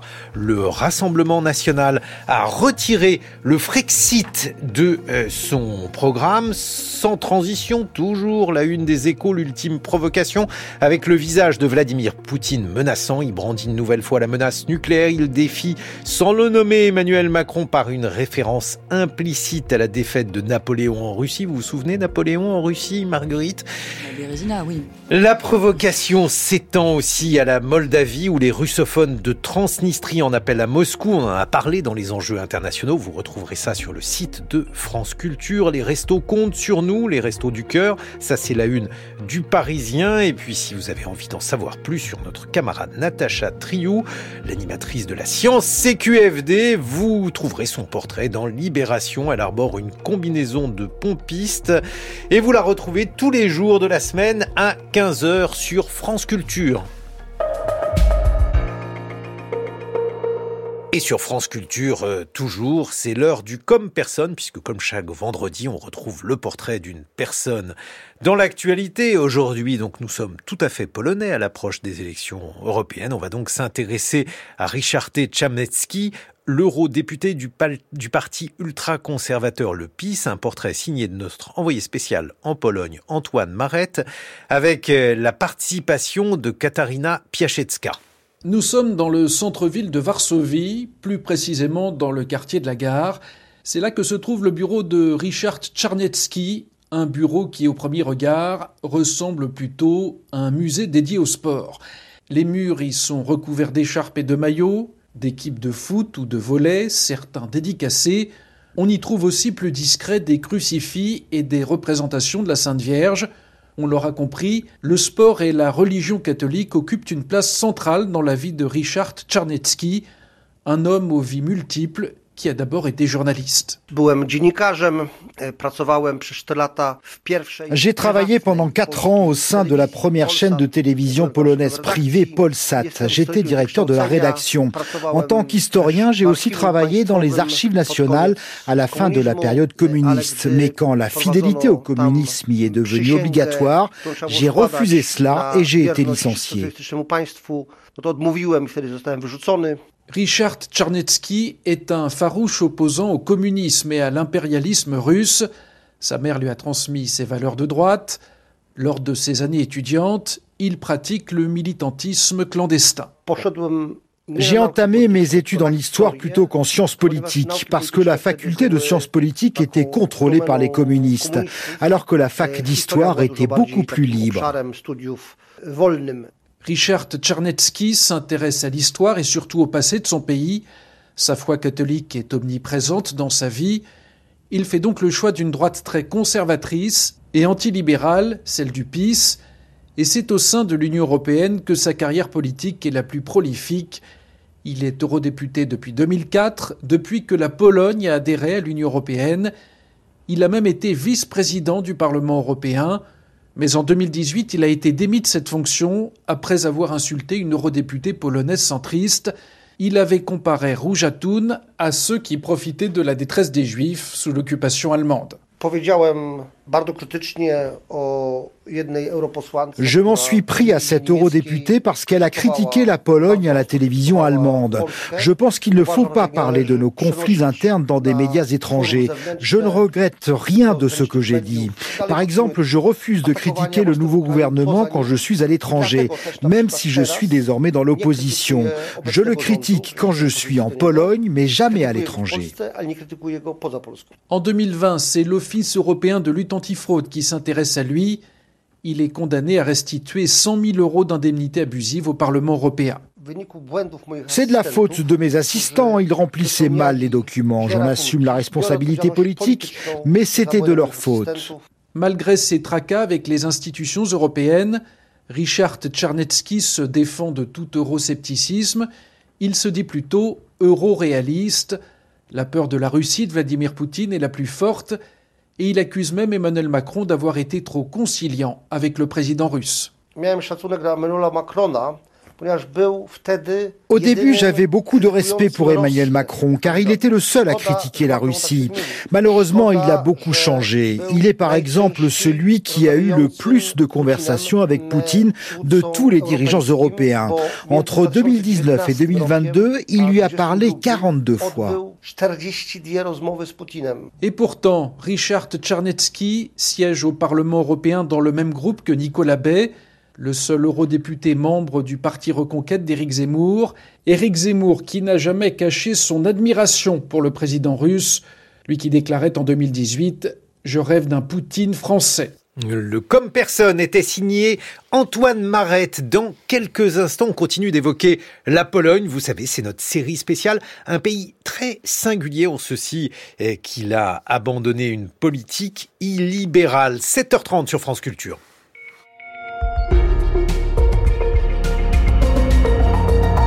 Voici le journal de l'écho d'Anne-Laure. Bonjour Anne-Laure. Bonjour Guillaume, bonjour à toutes et à tous. Un décryptage écho consacré lui aussi à la Pologne ce matin. On évoque les 136 milliards d'euros d'aides européennes auxquelles peut prétendre Varsovie au titre des fonds de cohésion européens et du plan de relance post-Covid. Des fonds que Bruxelles bloquait depuis plusieurs années suite au bras de fer avec l'ancien gouvernement polonais du Parti national populiste droit et justice évincé du pouvoir par les urnes en octobre dernier. Le nouveau nouveau Premier ministre, Donald Tusk, a ensuite fait du retour à l'état de droit la boussole de son mandat et justement c'était la condition pour que les fonds soient débloqués. Bonjour Louise Baudet. Bonjour Anne-Laure, bonjour à tous. Vous êtes en direct de Varsovie pour France Culture. Ces fonds européens seront euh, octroyés incessamment, ça a été confirmé hier, et c'est une somme essentielle pour la Pologne, Louise. Eh bien, pour se faire une idée de l'enjeu, il n'est qu'à voir le grand sourire et l'immense soulagement de Donald Tusk à l'annonce de la décision. Ça y est, on l'a. Cela représente 600 milliards de zloty. C'est une véritable montagne d'argent que nous allons utiliser à bon escient et aussi pour désamorcer ce qui cause tant de tensions et d'anxiété aujourd'hui. Tensions et anxiété dans le monde agricole vont debout, vous le savez, contre l'afflux de céréales ukrainiennes et contre le pacte vert européen. Mais attention, les femmes fameux 137 milliards d'euros sont fléchés, versés sous condition et certainement pas tout de suite. Dans le détail, Louise, de quoi parle-t-on? D'abord de presque 60 milliards d'euros, donc 35 milliards de prêts promis à la Pologne au titre du plan de relance post-Covid décidé à l'été 2020. Le pays n'en a pour l'heure quasiment pas vu la couleur du fait des entorses à l'état de droit, notamment à l'indépendance des juges pendant les huit années de pouvoir national populiste à Varsovie. C'est d'ailleurs juste après la prise de fonction de Donald Tusk, mi-décembre, que la Pologne a reçu son tout premier versement, 5 milliards d'euros pour améliorer sa souveraineté énergétique, 6 milliards 300 millions devraient suivre dans les prochaines semaines. Et puis l'autre partie de cette manne, ce sont les fonds de cohésion qui visent à réduire les écarts de développement entre régions européennes. À ce titre, la Pologne peut prétendre à plus de 76 milliards d'euros pour la période 2021-2027 à la condition de respecter la charte des droits fondamentaux de l'UE. Le Parti droit et justice s'y refusait. Donald Tusk, lui, s'y est engagé mi-janvier, dont acte. Le versement de ces aides est-il garanti? Eh bien, pas tout à fait, Anne-Laure, parce que si la feuille de route présentée par la nouvelle équipe au pouvoir n'est pas respectée, si les réformes tardent à se concrétiser, si l'opposition mène à bien son travail de sape grâce au droit de veto du président Douda, son membre le plus éminent, eh bien, les fonds non encore versés pourraient être gelés. En fait, Bruxelles choisit de faire confiance au plan d'action de Donald Tusk, un homme du Sérail, ancien président du Conseil européen, issu des rangs conservateurs du PPE comme Ursula von der Leyen, qui lui a un gros coup de main au risque d'afficher des motivations très politiques. Enfin, Louise, en quoi cette manne européenne est-elle cruciale pour la Pologne aujourd'hui? Eh bien, le pays est le premier bénéficiaire des fonds de cohésion européens devant l'Italie et l'Espagne. Selon certains experts, ces fonds conditionnent jusqu'à 20% de son PIB. Et puis concrètement, le plan de relance doit lui permettre de décarboner son économie très dépendante au charbon, d'assurer sa transition numérique et d'améliorer son système de santé. 20 ans après son adhésion à l'UE, la Pologne se porte plutôt bien. Son PIB est le sixième de l'Union. Le niveau de vie y dépasse celui de la Grèce et du Portugal. Mais le risque inflationniste inflationniste y est important. Selon la Commission de Bruxelles, la Pologne pourrait connaître cette année l'inflation la plus élevée de l'UE, 6,2% contre 3,5% en moyenne dans l'Union européenne. Louise Baudet, envoyée spéciale en Pologne. Merci. On retrouve votre décryptage éco à la page du journal de l'écho sur le site de France Culture. Des résultats records pour la compagnie aérienne Air France KLM. Le groupe franco-néerlandais dégage 934 millions d'euros de bénéfices nets en 2023 pour un chiffre d'affaires de 30 milliards d'euros, des chiffres sans précédent qui lui permettent de retrouver des fonds propres pour la première fois depuis 2019, malgré une baisse au dernier trimestre à cause de la guerre au Proche-Orient, d'une pénurie de pièces de rechange, mais aussi euh, de pénurie de main-d'œuvre qualifiée. Autre bilan de l'année 2023, le chiffre des contrefaçons. Plus de 20 millions de contrefaçons ont été retirés du marché français l'année dernière. Et là encore, c'est un niveau historique. Il a doublé par rapport à l'année précédente. Les jeux, jouets, articles de sport arrivent en tête des produits saisis, puis les articles d'emballage de bouteilles d'alcool ou de flacons de parfum, les denrées alimentaires et les boissons, les produits de soins et encore euh, les vêtements. Une contrefaçon qui se développe beaucoup grâce au commerce en ligne, mais aussi en installant carrément des ateliers de contrefaçon sur le territoire français.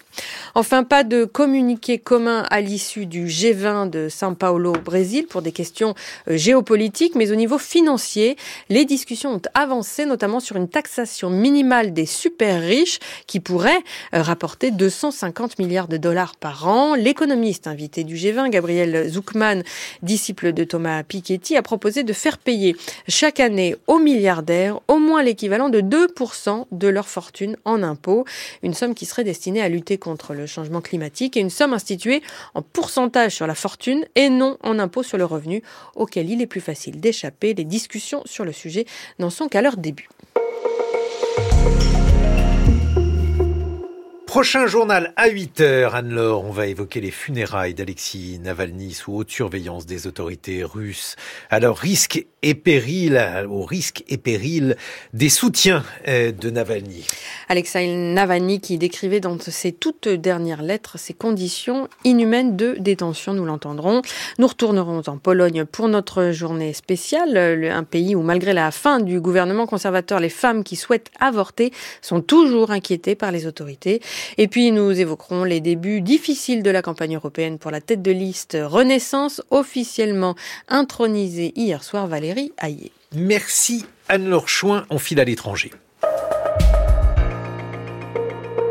C'est la revue de presse internationale. Bonjour François Chagnot. Bonjour Guillaume, bonjour à tous. La presse canadienne fait le deuil d'un mastodonte de la vie politique de ce pays. L'ancien Premier ministre Brian Mulroney est mort cette nuit à l'âge de 84 ans. L'actuel Premier ministre Justin Trudeau lui rendait hommage. Plutôt aujourd'hui, j'ai annoncé à mon parti et à mon caucus que je démissionnerai de mes fonctions de chef du Parti progressiste conservateur du Canada et de Premier ministre dès qu'ils m'auront choisi un successeur. Et sur son site Radio-Canada relate en détail avec de nombreuses archives à l'appui la carrière politique de ce grand négociateur ardent défenseur d'un Canada unifié et du libre-échange et tout commence par le récit de son accession au pouvoir en 1984. Ce fils d'immigrés irlandais, juriste très en vue, issu d'une modeste ville ouvrière du Québec, devient un premier ministre.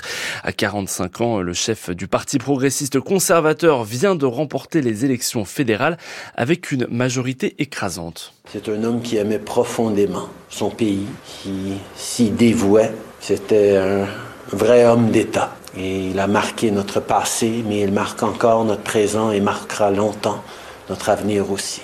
C'était donc l'actuel Premier ministre Justin Trudeau qui rendait hommage à Brian Mulroney. Brian Mulroney qui avait un rêve, intégrer le Québec dans la Constitution canadienne. C'était son projet de cœur. Alors, il y a mis tout son poids politique. Il parvient même à convaincre le Premier ministre indépendantiste de la belle province. Mais rien n'y fait. Ces deux réformes constitutionnelles échouent et il est contraint de démissionner en 1993 alors qu'il bat des records d'impunité, d'impopularité. Bon, cet échec euh, cuisant en tout cas n'efface pas ses grandes réussites, nuance le Globe and Mail qui raconte euh, sa ténacité et son charme, deux atouts qui permettent à Brian Mulroney d'obtenir en 1992 la création de l'ALENA, la plus grande zone de libre-échange au monde entre le Canada, les États-Unis puis le Mexique. L'ancien Premier ministre est même euh, sorti de sa retraite en 2020 pour renégocier le traité avec Donald Trump. Enfin, le quotidien Le Devoir se penche sur la part d'ombre de Brian Mulroney deux ans après avoir quitté le pouvoir l'ancien Premier ministre est rattrapé par une affaire de corruption. Il est soupçonné, alors qu'il était en poste, d'avoir favorisé l'achat d'avions Airbus par la compagnie Air Canada contre de généreux pots de vin. Brian Mulroney s'insurge, se bat bec et ongle et obtient plus de 2 millions de dollars pour diffamation.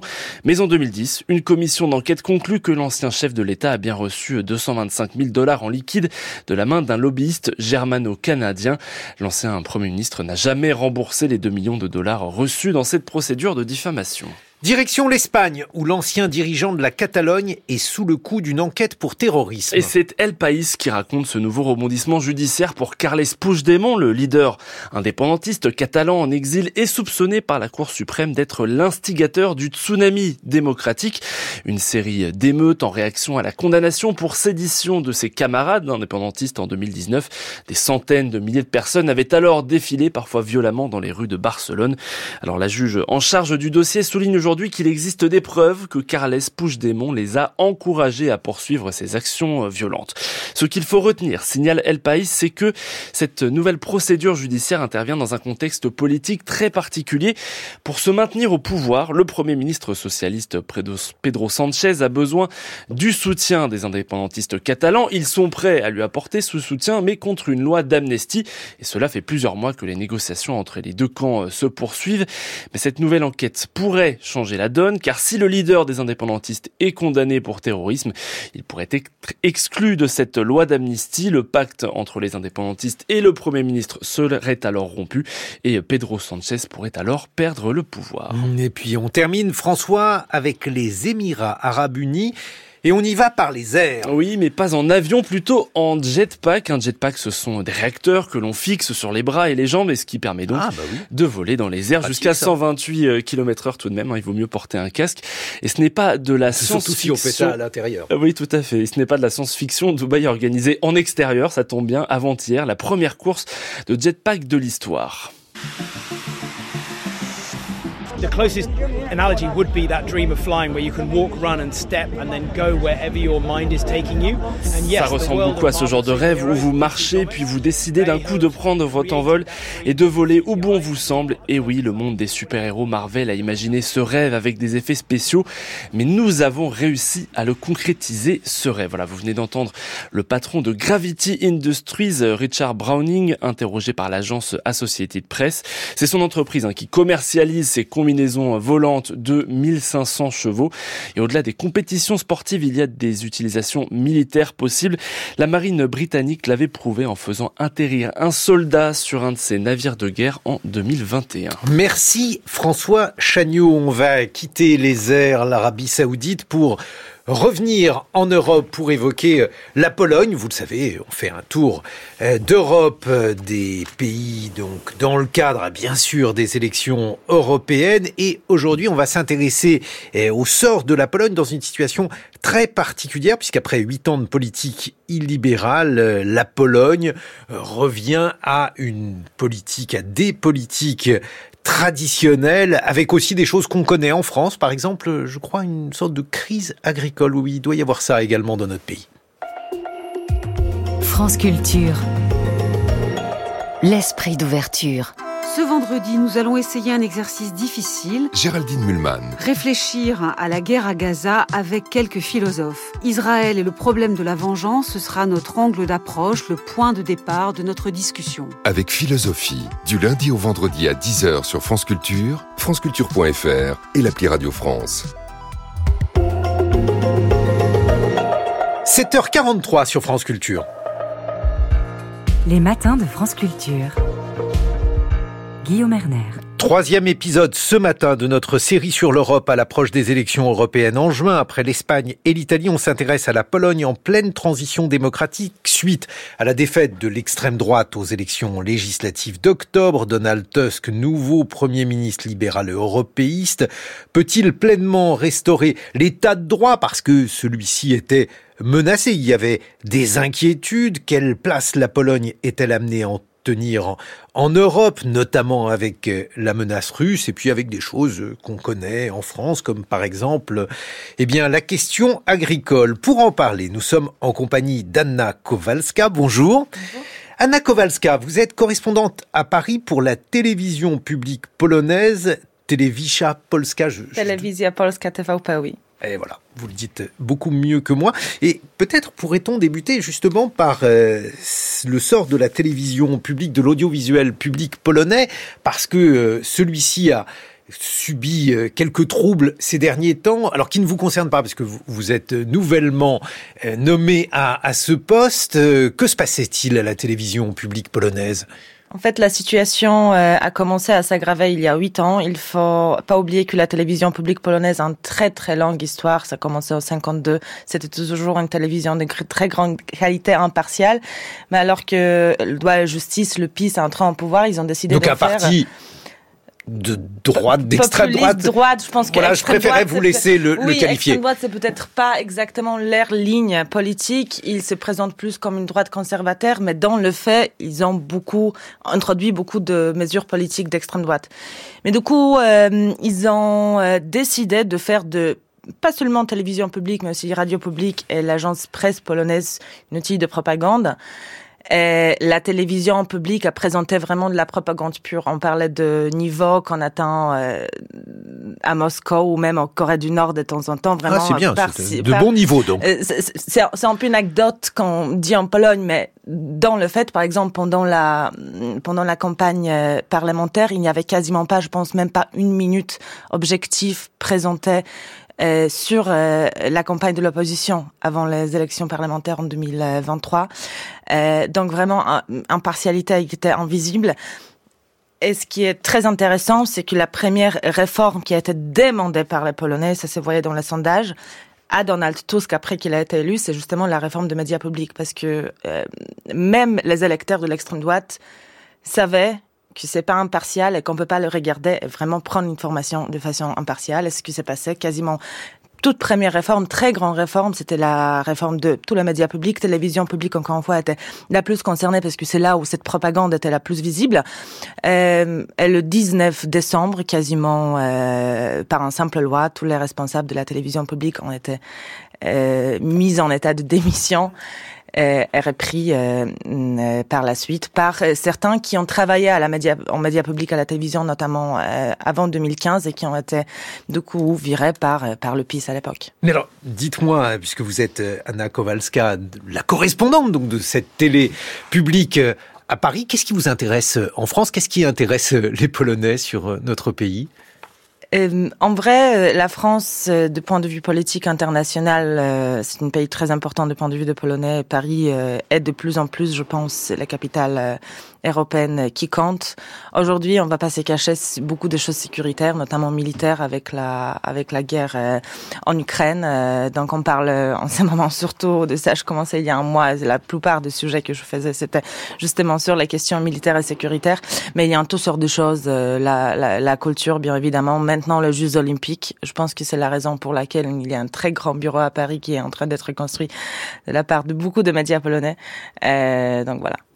En tout cas, ce qui est certain et ce qui est particulièrement prégnant en Pologne aujourd'hui, c'est la présence de, de la guerre euh, en Ukraine qui n'est pas du tout vécue de la même façon euh, en Pologne et, et en France. Absolument. Euh, depuis le début, on avait un peu du mal à comprendre et on a toujours du mal à comprendre euh, comment euh, l'Europe de l'Ouest pouvait être aussi naïve vis-à-vis de la Russie, comment on pouvait parler avec Vladimir Poutine, alors que nous, les Polonais, on savait tout de suite que ça va pas marcher et que, en vrai, dans sa ligne de mire, on va pas se cacher que c'est possible qu'après avoir attaqué l'Ukraine, il attaquera la Pologne. Il y a vraiment ce sentiment. Bien sûr, on n'y pense pas au quotidien, mais on pense que si jamais Vladimir Poutine arrive à gagner une Ukraine, c'est c'est pas pas exclu, c'est évident qu'il va continuer en Lituanie, Estonie et ensuite la Pologne.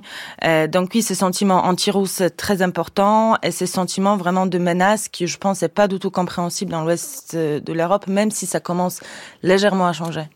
On, va en reparler, Anna Kowalska. En tout cas, il y a quelque chose qui est en train de se passer dans votre pays, la Pologne, qui nous rappelle ce qui se passe en France, même si les causes ne sont pas exactement mm. identiques. C'est euh, là aussi une crise agricole. Le secteur agricole, c'est important en Pologne?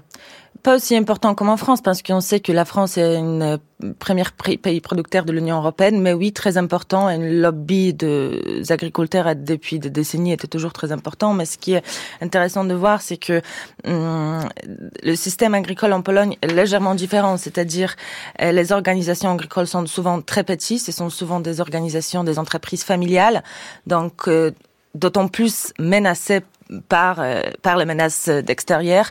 Donc euh, c'est la raison aussi pour laquelle aujourd'hui les agriculteurs disent qu'ils vont pas survivre les raisons pour cette crise sont dans toute l'Europe, un peu similaire, mais en Pologne, vraiment, il y a une première demande de, des agriculteurs qui est de loin la plus importante, c'est d'arrêter la libre circulation de produits agricoles ukrainiens, parce que vu que la Pologne, c'est une pays frontalière et c'est là où ces produits arrivent en premier, ils font baisser de prix de façon euh, extraordinaire.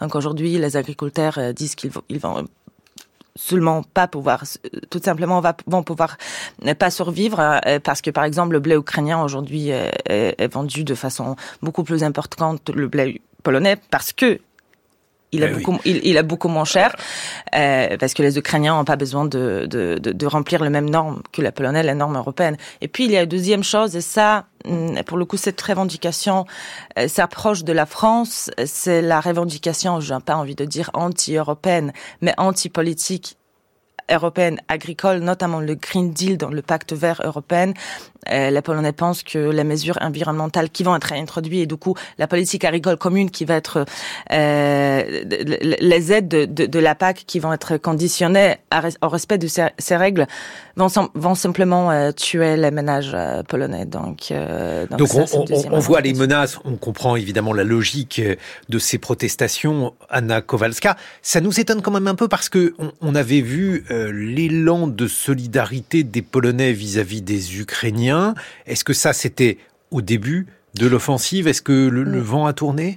Non, je pense que euh, il faut vraiment diviser les deux sujets. Le Premier ministre polonais Donald Tusk, qui même les agriculteurs dans la rue, ils disent que ça n'a rien à voir avec notre soutien pour l'Ukraine. On sait que l'Ukraine a besoin de notre aide, elle doit se battre. Et dans les sondages, les Polonais sont toujours très pro-ukrainiens. Euh, ils aident les ménages ukrainiens, ils envoient beaucoup plus, beaucoup, beaucoup, beaucoup d'armes, beaucoup d'aide humanitaire. Mais ici, il faut juste protéger. Et ça, c'est une solution qui est nécessaire au niveau européen. Il faut protéger nos nos agriculteurs. Donc, il faut trouver une solution euh, très compliquée euh, qui va à la fois non pas punir les Ukrainiens, euh, mais aussi aider ceux qui souffrent en Europe, en Pologne notamment. La Pologne est un pays qui économiquement va bien, avec un, chômage plutôt bas et une forme de prospérité. Le chômage est aujourd'hui à 2,7% de la population active. Ça veut dire que finalement les inquiétudes des Polonais sont peu sur le chômage, beaucoup sur le pouvoir d'achat parce que l'inflation est plus importante qu'en France. Euh, inflation qui commence légèrement à baisser, mais au plus haut niveau, elle était à plus que 20%, si je ne me trompe pas, environ 20%. Aujourd'hui, elle est à 6%, ce qui est moins que, que 20%, mais quand même plus élevé, notamment que ce à quoi on assiste dans notre pays c'est vrai que c'était une des premières euh, questions pendant la campagne électorale euh, cet automne. Euh, le, gouvernement d'aujourd'hui, donc le parti coalition civique de Donald Tusk, a pendant longtemps accusé le PIS d'avoir mené la politique qui a mené justement, justement à cette inflation, notamment vis-à-vis de ressources, parce que ce sont des ressources, le gaz, qui ont été le plus cher et qui ont du coup causé cette inflation. La politique commence à changer, la politique du gouvernement aussi, et inflation, comme toute dans l'Europe, commence à baisser aujourd'hui en Pologne, mais je pense que euh, c'est une des premières préoccupations. Ce qui est intéressant, c'est pas la première comme en France, malgré le fait que l'inflation est plus importante. La première, c'est vraiment la question sécuritaire aujourd'hui en Pologne. Et si on regarde les sondages de ce qui préoccupe le plus Polonais, c'est vraiment s'ils vont pas être en guerre demain avec la Russie. Et pour les autres questions, qu'est-ce qui est au cœur aujourd'hui du débat politique euh, polonais?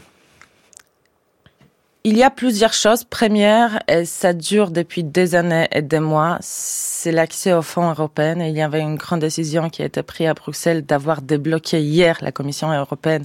Et je reviens de Bruxelles justement pour couvrir ce sujet, à débloquer les fonds qui ont été bloqués pour la Pologne depuis 2022 pour non-respect de l'état de droit. Et le gouvernement de Donald Tusk a réussi de convaincre la Commission européenne que la Pologne rentre de, est de retour sur le chemin de l'état de droit. Donc, on va pouvoir utiliser le fonds de façon respectable. 137 milliards d'euros, donc euh, c'est pas un chiffre anodin. Et, et, la Pologne, notamment justement, vu l'inflation, vu tous les besoins agricoles, euh, avait besoin de cet argent. Et c'était vraiment le débat qui dominait le débat public en Pologne pendant des mois. Mais alors, là aussi, ce qui est, distingue euh, la Pologne de la France, c'est que l'europhilie polonaise, elle est euh, pleine et entière en France. On peut avoir des sentiments ambivalents vis-à-vis de l'Europe, pas, pas chez vous en Pologne. C'est assez paradoxal parce que les Polonais sont... Euh, la Pologne est la nation la plus zérophile de l'Europe. Si on regarde les sondages, 87% des Polonais veulent rester en Union européenne et sont pour l'Union européenne. Je pense que c'est 57% en France. Donc on a, on a vraiment le premier pays euh, le plus zérophile en Europe. Et c'est paradoxal parce que si on regarde la politique menée par le loi et justice PIS pendant huit ans, euh, bon, c'était pas pour du tout la politique pro-européenne. Euh, c'est vrai que si on regarde les raisons pour lesquelles les gens votent pour PIS, pour loi et justice, donc pour les conservateurs, euh, cet euroscepticisme, il existe, mais il est moindre, environ 10%, euh, environ de, 10% de, de. On a du mal, on a vraiment du mal à expliquer. Les sociologues disent aujourd'hui que c'est parce que les Polonais adorent l'Europe parce que justement on a accès aux fonds européens qui ont quand même dans le fond reconstruit notre pays. Il y avait une euh, slogan très moche utilisé par certains euh, euh, éditorialistes très conservateurs en Pologne, c'est combien l'Union européenne parce qu'on aime bien le lait européenne, mais on n'aime pas trop les vaches européennes qui dansent ce lait. Et donc, euh, ils essayaient vraiment de choisir euh, juste les fonds et pas non pas des valeurs. Mhm. Maintenant, j'ai l'impression que ça change, que les Polonais ont vraiment des valeurs très pro-européennes. Pro ça se voit dans les sondages, ça se voit dans la politique menée par Donald Tusk. Et puis, euh, je pense qu'on sera le gouvernement le plus pro-européen de l'Europe, vu aussi l'histoire personnelle de Donald Tusk, qui était pendant quand même pendant deux mandats chef de conseil. On va évoquer effectivement l'évolution de votre pays, la Pologne, Anna Kowalska, dans la perspective de ces élections européennes. Je rappelle que vous êtes correspondante à Paris de la télévision publique polonaise. Vous serez rejointe par le politologue Alexander Smolar, 7h56 sur France Culture. 6h30, 9h, les matins de France Culture. Guillaume Erner. Et comme tous les vendredis, nous retrouvons notre camarade le neurologue Lionel Nakache. Bonjour Lionel. Bonjour Guillaume. Lionel, ce matin, vous voulez évoquer avec nous, pour la troisième chronique à ce thème, la puce Neuralink d'Elon Musk. Absolument Guillaume. Et donc, après avoir discuté l'utilisation médicale de l'implant cérébral de Neuralink pour certains malades paralysés, passons au second volet de ce projet, qui a le mérite de la franchise. Sur le site neuralink.com, Elon Musk n'y va pas par quatre chemins. Notre mission, créer une interface cerveau-machine généralisée pour redonner de l'autonomie à ceux qui ont aujourd'hui des besoins médicaux non satisfaits, il parle donc des malades.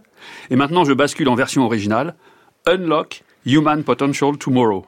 Après l'amélioration des malades aujourd'hui, Neuralink ambitionne donc pour demain de déverrouiller le potentiel humain. En clair, implanter des puces dans le cerveau d'individus bien portants. Passer, donc du marché actuel du temps de cerveau disponible à celui plus direct du cerveau disponible. Au-delà de son ambition démesurée, ce projet sointe l'idéologie. Elon Musk aurait pu dire bien des choses en somme en variant le ton pour exprimer cette idée. Augmenter le potentiel humain, l'amplifier, l'étendre, l'augmenter, le démultiplier, etc. Mais non, son choix s'est porté sur un autre verbe, unlock, déverrouiller. Retirer un verrou équivaut à une libération, à la possibilité d'être enfin vraiment soi-même. Pour Musk, ce n'est pas uniquement l'individu paralysé qui est verrouillé dans son corps, mais c'est la condition humaine dans son ensemble qui serait verrouillée, bien portant compris. Voilà qui fait penser à la version extrême d'une paralysie qui porte le nom de locked-in syndrome, le syndrome de verrouillage interne, rendu familière en France par exemple par le scaphandre et le papillon de Dominique Bobby. Pour Elon Musk, nous sommes tous verrouillés.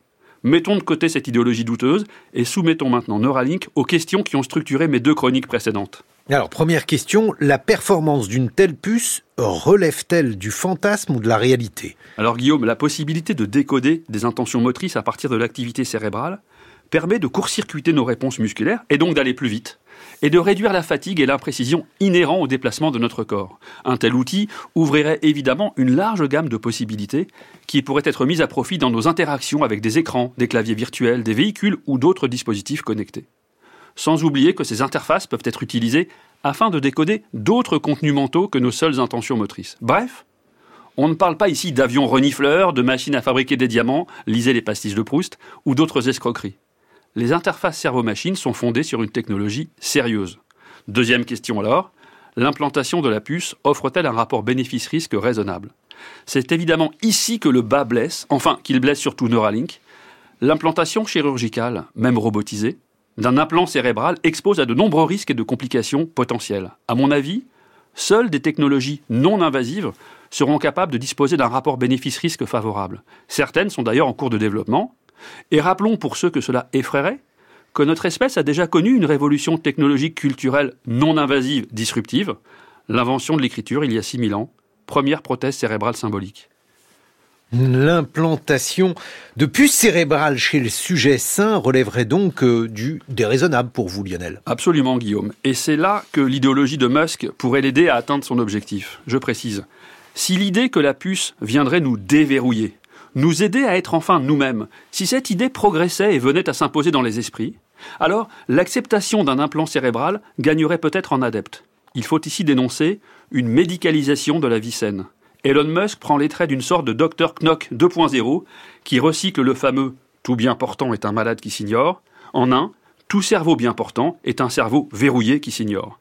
Et si certaines entreprises sont accusées de greenwashing, Neuralink pratique le brainwashing. Commencer par l'aide aux malades pour colorer de bienfaisance et d'humanité un projet hautement discutable. Une autre forme de lavage de cerveau. Enfin, au-delà de Neuralink et sans évoquer la question de la justice sociale dans l'accès aux neurotechnologies, rappelons que l'amélioration sélective de certaines performances cognitives ne suffit guère à l'épanouissement de notre subjectivité, de notre imaginaire, de notre empathie et de nos liens aux autres, au risque sinon de produire des hommes et des femmes unidimensionnels 2.0. Merci Lionel Nakache pour ce biais 8 heures sur France Culture.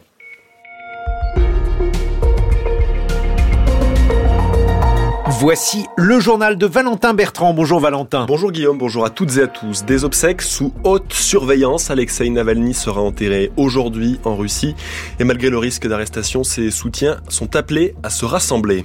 Les macronistes ont désormais une tête de liste pour les élections européennes. Valérie Ayé doit maintenant tenter de rattraper l'avance prise par le Rassemblement national. Et nous irons en Pologne pour la suite de notre journée spéciale Être européen avec un focus sur les difficultés d'accès à l'avortement.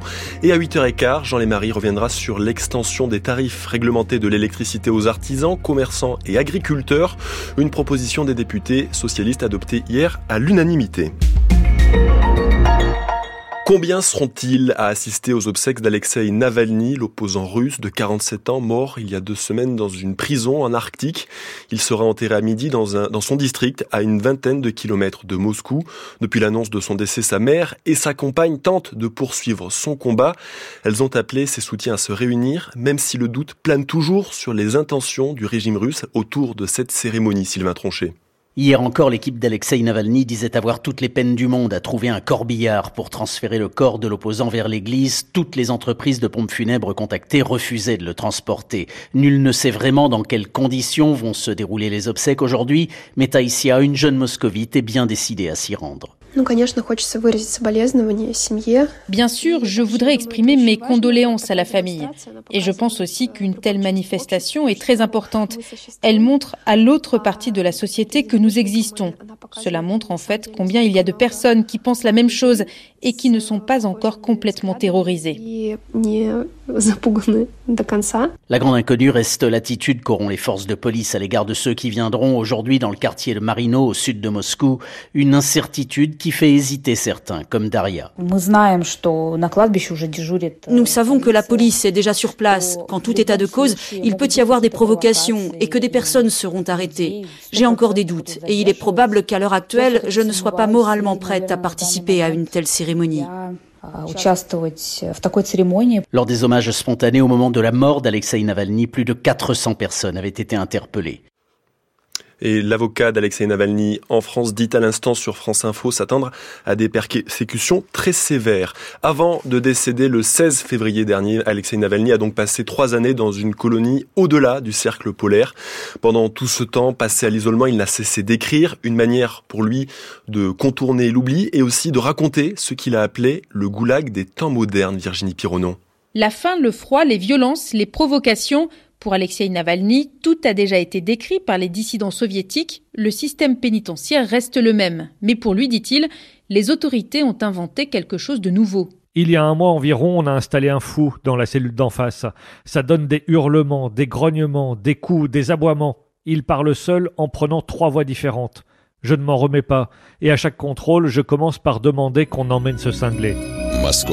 время 8 часов. Sur un poste de radio, la propagande est diffusée toute la journée. Un homme sans hygiène, servant, je cite, d'armes bactériologiques, est placé dans sa cellule. L'administration pénitentiaire fait du quotidien d'Alexei Navalny un enfer. Ici, chaque jour, dès qu'est donné l'ordre du lever à 5 heures, l'hymne russe retentit. Et aussitôt après, cette chanson, Je suis russe, la chanson de Chaman. Malgré les épreuves, Alexei Navalny cherche à ne pas perdre, je cite, sa décontraction, et quoi qu'il arrive, il sait pourquoi il est en prison. Il n'y a ni secret ni plan. J'ai mon pays et mes convictions. Si tes convictions valent quelque chose, tu dois être prêt à les défendre, et s'il le faut, à accepter des sacrifices. Les gens au pouvoir doivent changer, écrit Alexei Navalny quelques jours seulement avant sa mort, l'État poutinien n'est pas viable. Virginie Pironon, ce carnage est totalement inacceptable, dit le chef de la diplomatie européenne Joseph Borrell après la mort hier d'une centaine de Gazaouis lors d'une distribution alimentaire. Il y a également plus de 700 blessés selon le décompte du ministère de la Santé du Hamas. Des soldats israéliens sont accusés d'avoir tiré dans une foule affamée, des coups de feu démentis par Israël qui évoquent plutôt une bousculade. Un mois et demi avant son ouverture, la Biennale d'art de Venise subit déjà les interférences des conflits et crises du Moyen-Orient. Deux pétitions appellent à l'exclusion d'Israël d'une part et de l'Iran d'autre part. Le ministre de la Culture italien défend, lui, cet événement comme un espace de liberté et de dialogue et rejette toute censure à Rome, Bruno Duvic. Sous le titre Pas de pavillon du génocide, la première pétition revendiquait hier soir 19 000 signataires contre la présence officielle d'Israël à la biennale. La lettre qui fait référence à la situation à Gaza est paraphée par des artistes, étudiants, universitaires, conservateurs, Parmi les noms célèbres, celui de la photographe américaine Nan Golding. Le ministre de la Culture en Italie a répondu très vertement au texte, le jugeant inacceptable et honteux et y voyant une menace contre la liberté de création. Un autre appel circule, promu par le mouvement Femmes, Vie, Liberté en Europe et en Italie. Il demande l'exclusion de l'Iran et des artistes asservis au régime responsable de la mort de Masha Amini et de la répression qui a suivi. Il y a davantage de noms connus dans ce texte-là, de la prix Nobel de la paix Shirin Ebadi au cinéaste Nanni Moretti. La biennale, de son côté, rappelle que tous les pays reconnus par l'Italie peuvent demander à participer officiellement à l'événement et qu'il y aura des artistes palestiniens à Venise. Il y a deux ans, le pavillon de la Russie était resté fermé. Il n'y en aura pas cette année, mais sur décision russe, affirme l'organisation. Des tracteurs et des bottes de paille au pied de l'Arc de Triomphe, une cinquantaine d'agriculteurs du syndicat à la coordination rurale se sont rassemblés sur les Champs-Élysées ce matin. Ils ont indiqué sur X, anciennement Twitter, vouloir prendre symboliquement l'étoile pour alerter sur leurs conditions. 13 d'entre eux ont été arrêtés par la police. 8h06 sur France Culture, la suite du journal de Valentin Bertrand. Après plusieurs semaines de tergiversation, les macronistes ont officialisé le nom de leur tête de liste pour les européennes. Ce sera donc Valérie Ayé, 37 ans. Elle a officiellement été désignée hier soir par le parti Renaissance.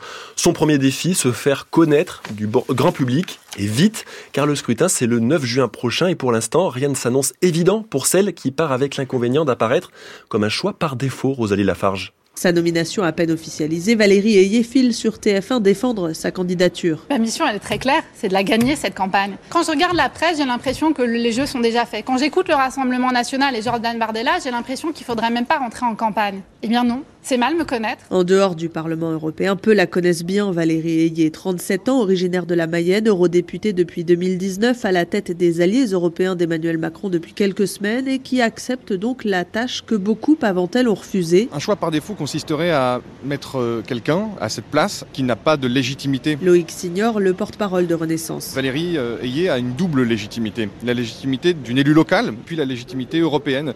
Ça compte, je crois, au moment où elle va euh, porter ce projet du président de la République aux côtés d'Emmanuel Macron, aux côtés de Gabriel Attal et aux côtés de toutes celles et ceux qui veulent que l'Europe reste l'Europe. Aux côtés ou dans l'ombre, certains en interne l'assument, les vrais visages de la campagne, ce sont ceux d'Emmanuel Macron et de Gabriel Attal. Pour autant, Valérie Valérie Ayé ne sera pas simple figurante, prédit sa collègue eurodéputée Fabienne Keller. Elle a la solidité de ses convictions. Elle vous surprendra face à ceux qui voudraient cogner. Elle répondra là où les Français attendent le mouvement centriste et les pro-européens, c'est-à-dire dans des propositions concrètes, dans de l'action. La question de la tête de liste est réglée. Les macronistes veulent maintenant accélérer. Premier 20h de Valérie Ayé hier soir, donc. Premier déplacement ce matin sur ces terres de Mayenne. Premier meeting dans huit jours à Lille avec un objectif fixé, résumé par un cadre. Trois mois pour rattraper Bardella. Et après les dernières nominations en France, nous partons en Pologne pour la suite de notre journée spéciale sur les élections européennes. La Pologne, où nous nous intéressons à l'accès à l'avortement dans ce pays où la loi en la matière est l'une des plus restrictives d'Europe. Cette loi, elle a été durcie par le précédent gouvernement conservateur au pouvoir jusqu'à l'année dernière. Bonjour Antoine Marette. Bonjour Valentin. En direct de Varsovie, la Pologne, où les pilules abortives importées sont souvent l'unique solution pour les femmes qui veulent mettre un terme à une grossesse non désirée. Oui, en Pologne, il n'est pas officiellement interdit d'importer des pilules abortives. Il est en revanche interdit d'aider une femme à s'en fournir. Et même quand la loi très restrictive est respectée, les femmes peuvent être inquiétées par les autorités. Antoine, vous avez recueilli le témoignage de Johanna, une Polonaise de 33 ans installée à Cracovie. On écoute maintenant votre reportage réalisé avec Katarina Piasetska. Johanna est encore sous le choc de ce qui lui est arrivé. Quand elle nous raconte son histoire, son regard clair s'assombrit, les mots se bousculent et sa voix tremble. En avril dernier, Johanna décide de mettre un terme à sa grossesse. Mais en Pologne, il est devenu quasiment impossible d'avorter. Elle se fait donc livrer des pilules abortives depuis les Pays-Bas. Quelques jours passent, Johanna tombe malade. Elle consulte son médecin qui la dénonce à la police. Johanna est embarquée à l'hôpital par les forces de l'ordre. Son ordinateur et son téléphone sont confisqués. Elle est traitée comme une délinquante et humiliée. J'ai été examinée par un gynécologue. Deux policières sont entrées dans la pièce. Elles m'ont demandé de me déshabiller entièrement et de m'accroupir. J'ai refusé, mais elles ont insisté. J'ai enlevé mes vêtements, mais j'ai voulu garder ma culotte car je saignais, ce qui est normal après un avortement. Elles ont insisté à nouveau. Et là, j'ai crié. Je leur ai demandé Qu'est-ce que vous voulez de moi? C'est plus tard que j'ai compris qu'elles voulaient m'examiner dans mon intimité. Johanna est finalement libérée après plusieurs heures de calvaire. Depuis ce jour d'avril, elle se bat pour faire avancer le droit à l'avortement dans son pays. Chose rare, elle prend la parole publiquement dans les médias pour dénoncer ce qu'elle a vécu elle a également porté l'affaire en justice. J'ai porté plainte contre la police et mon médecin qui a violé le secret médical. Mais le processus judiciaire est très lent. Je n'ai toujours pas récupéré mon ordinateur.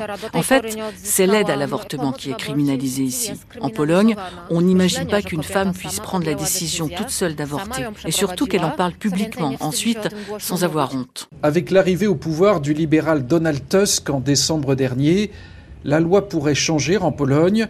Alors qu'il était en campagne, l'actuel Premier ministre s'était engagé à libéraliser l'avortement mais les discussions au sein du Parlement polonais s'éternisent. Antoine Marette avec Katarina Piasecka. Alors que l'IVG a été au cœur des débats cette semaine en France avec le vote des sénateurs sur son inscription dans la Constitution, une étude de l'Agence nationale de sécurité du médicament a révélé il y a deux semaines le recours de plus en plus massif à la stérilisation. Chez les hommes, le nombre de vasectomies, encore très minoritaire il y a dix ans, a été multiplié par 15. Mais au-delà des nombres, les difficultés restent plus vives pour les femmes. Exemple avec Camille et Antoine, tous deux, ont entamé il y a quelques mois un processus de stérilisation, un parcours plus laborieux pour Camille. J'aime beaucoup les enfants et je trouve ça bizarre d'avoir besoin de le souligner. J'aime bien m'en occuper dans le cadre professionnel ou même dans le cadre privé. C'est pour ça que j'en veux pas.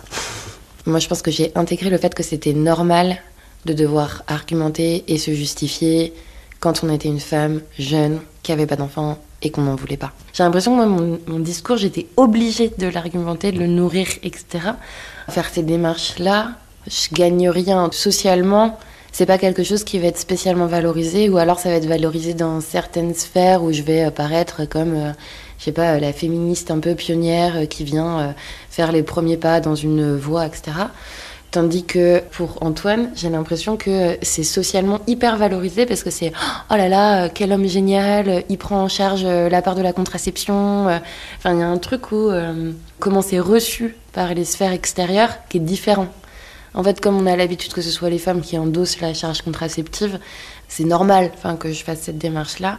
Tandis que le fait que lui, il prenne en charge sa part dans la contraception, dans le sens où il va faire ses démarches de stérilisation, il paraît être euh, quelqu'un de super top génial. Pas d'enfant, ma bataille, un grand reportage de Laura Dulieu réalisé avec Brice Garcia et présenté par Aurélie Kiefer. À écouter tout à l'heure à 17h sur France Culture. Lors de son audition par les sénateurs, Judith Godrèche a plaidé hier pour une réforme du cinéma. L'actrice est devenue ces dernières semaines une figure de proue de la parole libérée après sa plainte pour violence sexuelle contre les réalisateurs Benoît Jacot et Jacques Doyon. Elle demande notamment la création d'une commission d'enquête sur ces violences ou encore la généralisation des coordinateurs d'intimité sur les plateaux de tournage.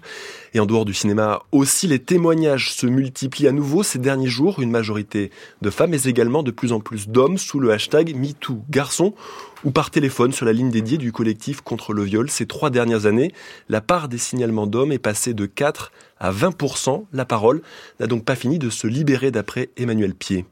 Ça dit que pour les garçons, c'est encore difficile de parler et qu'ils ont besoin d'avoir des lieux, des lignes, des endroits où ils peuvent parler. Le MeToo garçon, c'est ça.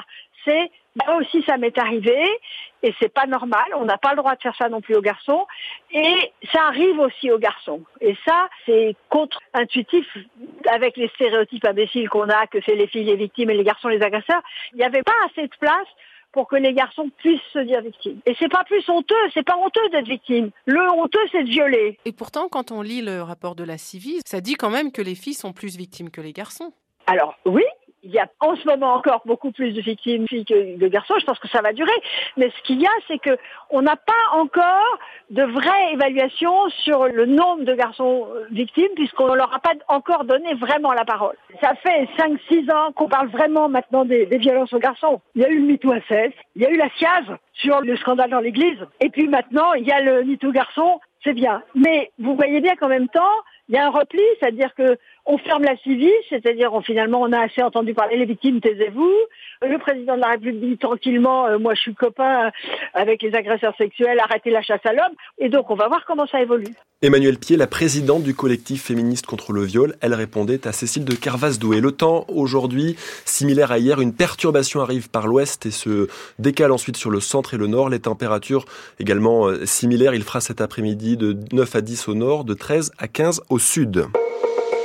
you C'est la fin de ce journal et c'est à vous, Guillaume Erner. Merci Valentin Bertrand. Dans quelques secondes, on va retourner en Pologne puisque vous le savez, on poursuit ce tour d'Europe avec euh, ces pays aujourd'hui euh, en transition. Transition tout simplement parce que le gouvernement menait une politique illibérale. Ce gouvernement a gouverné la Pologne pendant huit ans. Il a désormais changé. Que fait le nouveau Premier ministre Donald Tusk? Quel rapport avec euh, l'Europe. Nous sommes en compagnie d'Anna Kowalska, qui est journaliste pour la télévision publique polonaise. Elle sera rejointe par le politologue franco-polonais Alexander Smolar, ancien conseiller du premier chef de gouvernement élu démocratiquement en Pologne. Et puis, on va parler de politique aussi, mais de politique française avec vous. Jean-Lémarie, bonjour. Bonjour à tous et à toutes. Politique et électrique ce matin. Autour des tarifs EDF, les tarifs réglementés. À l'Assemblée, le Parti Socialiste vient de gagner une bataille.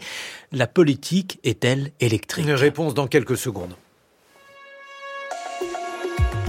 France Culture. L'esprit d'ouverture. France Culture présente l'exposition Insert Coin, Flipper, borne d'arcade et jeux à pièces.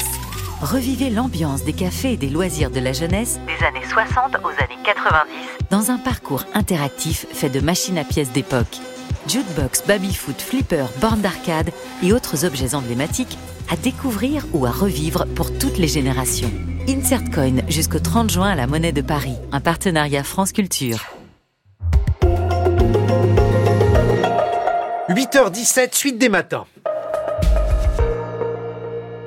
Le billet politique Jean Lémarie et la bataille autour des tarifs EDF, la politique est-elle électrique? C'est une question de courant, Guillaume. Pas de courant politique, de courant électrique entre les dirigeants et l'opinion. L'État peut-il laisser les tarifs s'envoler? Depuis plus de deux ans, la question est brûlante. Pour les particuliers, évidemment, mais aussi pour les entreprises et pour les paysans, par exemple, qui ont besoin d'électricité. Eh bien voilà un message pour eux. Amis paysans, bonjour. Nous commencerons par vous donner lecture d'une chronique de Roger Lamy sur les tarifs réduits de l'électricité de France.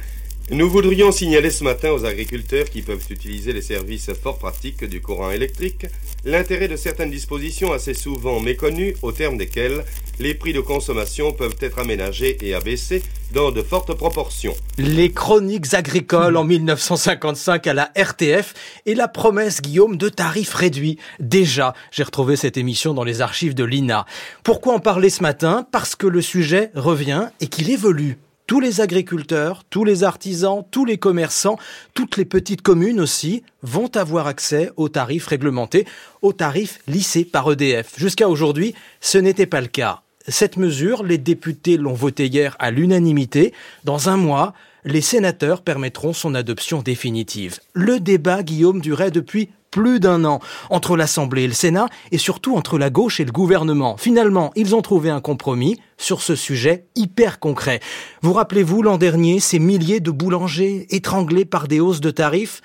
Depuis, certains ont baissé le rideau, pas le choix, et chez les autres, le prix du pain a augmenté. Depuis, chez les paysans, on en a beaucoup parlé, la colère est montée aussi. Pour beaucoup, le prix de l'énergie pèse lourd. L'accès aux tarifs réglementés devrait les soulager ou au moins leur donner de la visibilité. Mais pourquoi dites-vous que c'est électrique? Parce que cette bataille politique, Guillaume, a fait des étincelles, avec un scénario inédit et plein de rebondissements. Euh, pour le dire autrement, le gouvernement a eu chaud. Qui réclamait cette mesure? Un député socialiste, Philippe Brun. Au fil des mois, il a rallié le reste de la gauche, c'était le plus facile, mais aussi la droite. Il a fait des concessions aux républicains. Cette affaire est devenue un combat commun de l'opposition contre le gouvernement. Au Parlement, il y a eu quatre lectures, pas moins, deux à l'Assemblée, deux au Sénat. À chaque fois, le texte était réécrit et à chaque fois, le gouvernement était battu. Le cinquième débat, c'était hier. Il a abouti. Tous les députés présents ont soutenu la réforme, y compris la majorité. C'est un retournement et une victoire pour la gauche sur un sujet populaire, un sujet de la vie quotidienne. Hier, les socialistes avaient le sourire, ça n'arrive pas tous les jours. Mais pourquoi le gouvernement s'opposait-il à cette mesure? Parce qu'il la trouvait beaucoup trop chère, tout simplement pour EDF et pour son actionnaire, l'État. Rendez-vous compte, le bouclier tarifaire a déjà coûté plus de 40 milliards d'euros. Le gouvernement veut arrêter les frais. Il menaçait de saisir le Conseil constitutionnel. Il avait les moyens de bloquer cette loi, même si elle était votée. La gauche a donc préféré trouver un compromis, là encore. Elle renonce à une partie du texte, mais elle sauve ce qu'elle considère comme l'essentiel, l'extension des tarifs réglementés. Et le gouvernement?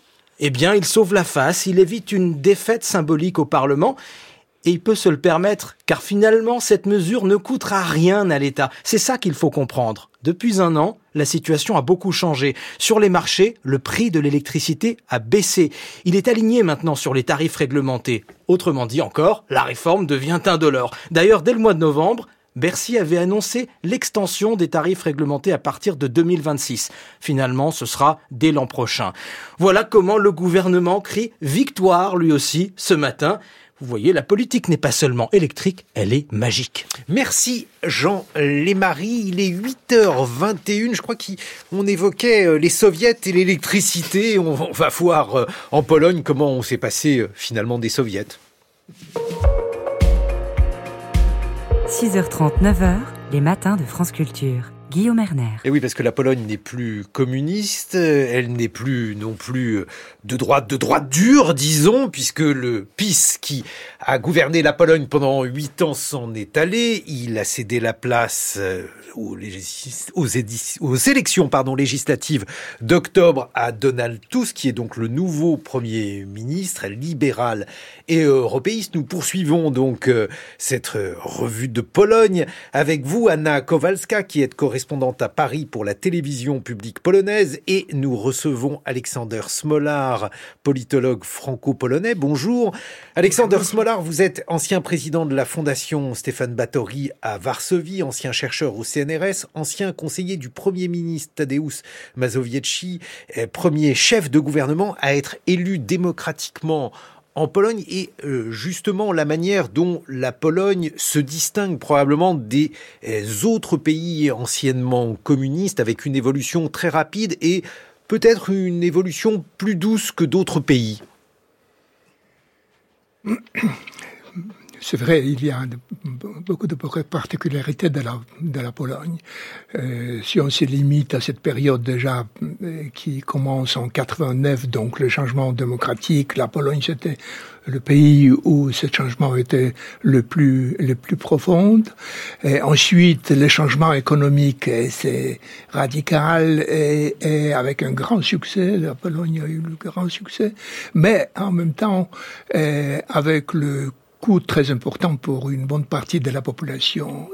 Donc, la venue au pouvoir de Kaczynski et les siens, euh, nationalistes, euh, catholiques, euh, populistes, comme on les appelle, c'était dans une large mesure la réaction aux changements qui ont eu lieu auparavant. Mais pas seulement, c'est aussi la perte de l'Occident d'une partie de la population de point de vue culturel.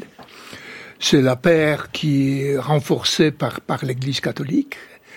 Et donc c'est un, un facteur très important. Et aussi les problèmes de la dignité, ça veut dire les, changements, les transformations impliquaient l'avancement des gens qui se débrouillaient bien, bien éduqués, euh, jeunes. Et il y avait le rapport entre le groupe social euh, qui malheureusement euh, trouvait la source dans l'histoire de la Pologne, où il y avait beaucoup, bien souvent, de, de mépris envers le petit peuple.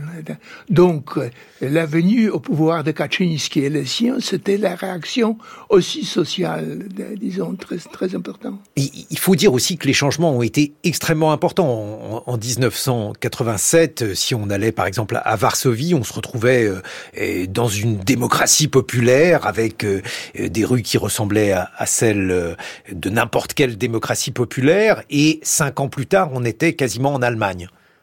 Ouais, bah, n'exagérons pas. Disons pour, pour ceux qui, qui venaient de l'Occident, la Pologne toujours ressemblait plus à Moscou. Pour ceux qui venaient de Moscou... Les magasins déjà ne ressemblaient pas à Moscou. Rappelaient le Paris. Mais les changements étaient très profonds. Les changements... après 18 ans de, de migration, quand je suis rentré, invité par Premier ministre Mazowiecki, j'étais choqué combien la Pologne ressemble, ce que je, dont je, me souvenais. Donc, euh, la Pologne populaire. Et au bout de quelques, quelques ans, les changements étaient, très profonds. Et, et ce paradoxe, les gens ont, accepté la transformation malgré le coût pour une bonne partie de la population, mais en même temps, ils n'ont jamais oublié à ceux qui ont imposé cette souffrance le fait qu'ils ont imposé les souffrances. Est-ce qu'on peut dire, alors c'est très schématique, mais qu'il y avait l'opposition de deux Polognes, une Pologne qui était donc euh, européiste, qui considérait qu'il fallait avancer dans les bouleversements sociaux, et une autre Pologne qui demeurait extrêmement traditionnelle, très catholique, parce qu'il faut imaginer aussi le poids de la religion, euh, le poids aussi, ou disons l'ombre, parce qu'il y a une Pologne qui est une Pologne euh, en partie donc identique à ce qu'elle était avant, à ceci près qu'il manque euh, un élément dans cette Pologne, les 3 millions de, juifs qui euh, étaient là en Pologne avant-guerre. Il faut dire aussi que une bonne partie euh, des villes polonaises étaient à 50% juives avant la guerre et que ces juifs sont ou bien morts pendant la Shoah ou bien donc se sont enfuis pour les quelques survivants après-guerre. En 89, il y en a très peu de ce qui reste. C'est d'ailleurs c'est une minorité qui est très très dynamique. La, vie culturelle juive se développe, mais c'est quand même, du point de vue de, la Pologne, c'est un phénomène marginal. Mais problème de l'Europe, vous savez, c'est aussi, bien la Pologne moderniste, bien éduquée, jeune, était pro-européenne, que la Pologne catholique était pro-européenne. Il ne faut pas oublier que, par exemple, le pape d'alors, Jean-Paul II, polonais, il était très en faveur de la rentrée de la Pologne en l'Union européenne. C'est vrai, il a eu une certaine rêve que la Pologne, ce qu'on dit en, en, polonais, en imitant les Italiens, deviendrait le Piémont de l'Europe. Ça veut dire que la transformation culturelle, récatholisation de l'Europe va commencer de l'Europe centrale et surtout de la Pologne. C'était certainement une des raisons de, de support pour cette. Mais la Pologne, mais la Pologne catholique, imaginer de façon différente pour pour euh, l'Europe c'est l'Europe imaginée l'Europe traditionnelle l'Europe de petites églises de, de, hiérarchie sociale traditionnelle et familiale euh, l'Europe où, l'Église catholique tient bon. Et bien sûr pour l'autre Europe l'Europe pour l'autre partie de la Pologne la partie du Gênes etc euh, l'Europe, c'était l'Europe d'aujourd'hui, ça veut dire l'Europe moderne, l'Europe démocratique, libérale, économiquement développée. Ça, les deux parties de la Pologne rêvaient de, de, joindre cette Europe. Anna Kowalska, justement par rapport euh, à cela, eh, il y a une question qui s'est posée dans l'opposition entre ces deux Polognes, je le dis de, manière schématique, c'est la question de, l'avortement euh, qui euh, demeure une question comme on l'a entendu tout à l'heure en Pologne. Qu'est-ce que ça signifie? Comment les choses se sont-elles déroulées? Je pense qu'il faut commencer par le fait que ça divise toujours la Pologne, cette question d'avortement. La Pologne, sait, qui concerne les valeurs, et c'est pas seulement l'avortement, mais aussi les questions de minorité sexuelle, euh, par exemple, ou de valeurs familiales, est très divisée, divisée de façon, je pense, qu'on voit très peu dans d'autres pays européens. C'est-à-dire, si on est de gauche, on va pas à l'église, si on est de droite, on déteste les minorités sexuelles. Et vraiment, c'est. Et c'est aussi clivé que ça. Limite caricaturale. Euh, oui, absolument. Euh, et en ce qui concerne l'avortement, absolument pareil. J'ai regardé ce matin pour confirmer les sondages. Effectivement, c'est presque 50-50, c'est-à-dire 53 jusqu'à 57% pour l'avortement libre, donc libéral jusqu'à 12 semaines. Et 49, 43% contre. Et c'est la raison pour laquelle aussi je pense qu'aujourd'hui, euh, il est tellement difficile de réchanger, donc revenir en arrière la loi avortement en Pologne, il ne faut pas oublier que jusqu'à 2019, si je me trompe pas, et la décision du tribunal constitutionnel, on pouvait avorter en Pologne dans plusieurs euh, cas, notamment le cas de danger pour la vie de l'enfant et de la femme. Cette décision a été annulée. Et pour revenir en arrière, c'est très compliqué, notamment parce qu'il y a des divisions en sorte de gouvernement. Gouvernement qui aujourd'hui euh, construit de la coalition de trois partis, gauche, centre et plutôt centre-droite ou droite. Et cette partie droite pense que on devrait subir cette idée au référendum, l'avortement jusqu'à 12 semaines. Partie de gauche veut que ce soit totalement libéral. Il y a quatre projets de loi maintenant au Parlement. Ils vont probablement être votés dans quelques jours. Je pense que première dépénalisation de l'avortement et ensuite éventuellement euh, libéralisation. Alexander Smola. Justement, ce qui, ce qui est étonnant, c'est qu'il y a une partie de, de, la Pologne par rapport aux minorités sexuelles, par exemple, qui a un, un, discours très proche du discours russe, puisque la question euh, LGBT en, en Russie est euh, un épouvantail qui a été instrumentalisé pour le pouvoir, et euh, une autre partie de la Pologne qui est en tout point conforme aux, aux standards qu'on a dans les autres pays européens. Comment expliquer là aussi ce clivage? C'est la tradition, c'est la tradition culturelle. C'est-à-dire, la Pologne, c'était un pays qui jusqu'à aujourd'hui reste euh, reste le pays où le catholicisme est le plus ancré. C'est on, on, voit aujourd'hui déjà depuis 20 ans un processus de laïcisation en conséquence aussi de comportement de, des gens de l'Église, des évêques, qui étaient trop liés au pouvoir de Pise. Et on voit le refus maintenant pour une large partie de la population, surtout par la jeunesse. Mais toujours, la Pologne est beaucoup plus catholique que, que, que les autres pays européens, même tels traditionnellement très catholiques comme l'Italie, l'Espagne, euh, la Pologne très. Donc c'est euh, certainement c'est culturel. Mais il faut, il faut voir que même parmi les gens de la droite aujourd'hui, euh, il y a le flottement et on voit euh, aussi les, les, gens qui sont ouvertement homosexuels de, de, côté de la droite. Par exemple, un porte-parole du ministère des Affaires étrangères, il y a paix, c'est quelqu'un qui, euh, qui se déclarait ouvertement homosexuel. Donc, euh, on voit les progrès même ici, à la droite, qu'ils sont beaucoup moins rigides maintenant, parce qu'entre autres, parce qu'ils voient qu'ils ont perdu beaucoup de voix, surtout des femmes et des jeunes, en conséquence de la position concernant l'avortement et des LGBT, minorités LGBT. Donc, on, on voit l'évolution et je, je suis sûr que ça va, ça va progresser. Un autre sujet important dans euh, la politique polonaise, c'est l'immigration.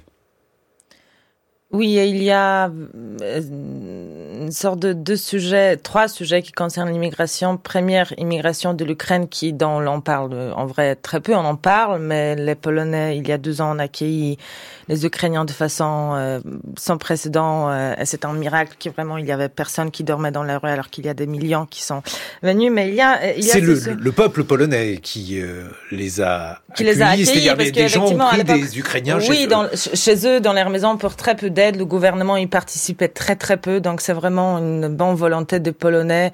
Et je pense qu'il faut les remercier pour cela. Et cela continue dans les sondages. Ils sont un, peu moins propices à aider aujourd'hui, mais malgré tout très propices à aider. Euh, mais il y a d'autres migrations euh, dont on parle beaucoup plus et qui est souvent utilisée comme utile politique, c'est l'immigration de l'Afrique, bien évidemment, par l'Europe du Sud, mais aujourd'hui aussi l'immigration de, de, pays d'Asie centrale, notamment par la Biélorussie. Et c'est vrai que ça, c'était un euh, sujet qui, jusqu'à aujourd'hui, euh, qui utilisé dans la bataille politique euh, pendant, par exemple, euh, la campagne avant les élections parlementaires. Ce sujet de Biélorussie et de migration venait très souvent. Il vient toujours très souvent parce qu'il y en a une autre campagne de campagne à venir maintenant pour les élections locales en avril, une autre euh, pour les élections européennes. Euh, et ici, euh, ce qui est intéressant à noter, c'est que les Polonais, avant l'ère de la justice, donc il y a huit ans, étaient plutôt pro-migration. Il ne faut pas oublier qu'en 2016, par exemple, le gouvernement a encore voté le pacte migratoire européen Et après euh, l'entrée de PiS au pouvoir, euh, il y a une sorte de libéralisation de la parole anti-migrant qui s'est réveillée. Et aujourd'hui, euh, les Polonais, même dans les sondages, ne veulent pas recevoir les migrants, ne veulent pas signer le pacte migratoire européen. Ils sont contre le plan de relocation parce que pendant huit ans, je pense, le gouvernement disait quasiment chaque jour que les migrants, c'est le pire qu'on puisse, qu'on peut arriver à la Pologne. Alexander Smolar, donc le, gouvernement illibéral Le PIS a été remercié. Il y a euh, donc désormais un, gouvernement qui est beaucoup plus pro-européen. Qu'est-ce qui a changé depuis euh, que ce gouvernement a été élu? Euh, D'abord, dès le début, c'est ce qu'on appelle dépichisatia. Ça veut dire on essaie de limiter les gens, les institutions, euh, ce qui reste du pouvoir du PIS, de pouvoir de Kaczynski et les siens. Et ça occupe beaucoup de temps, peut-être trop du temps. Bon, ça c'est ce qu'on appelle de la politique, on change les gens. Voilà, mais c'est pas pas seulement le changement des gens, c'est aussi des institutions. Euh, c'est le, le, plus grave, ça concerne la justice.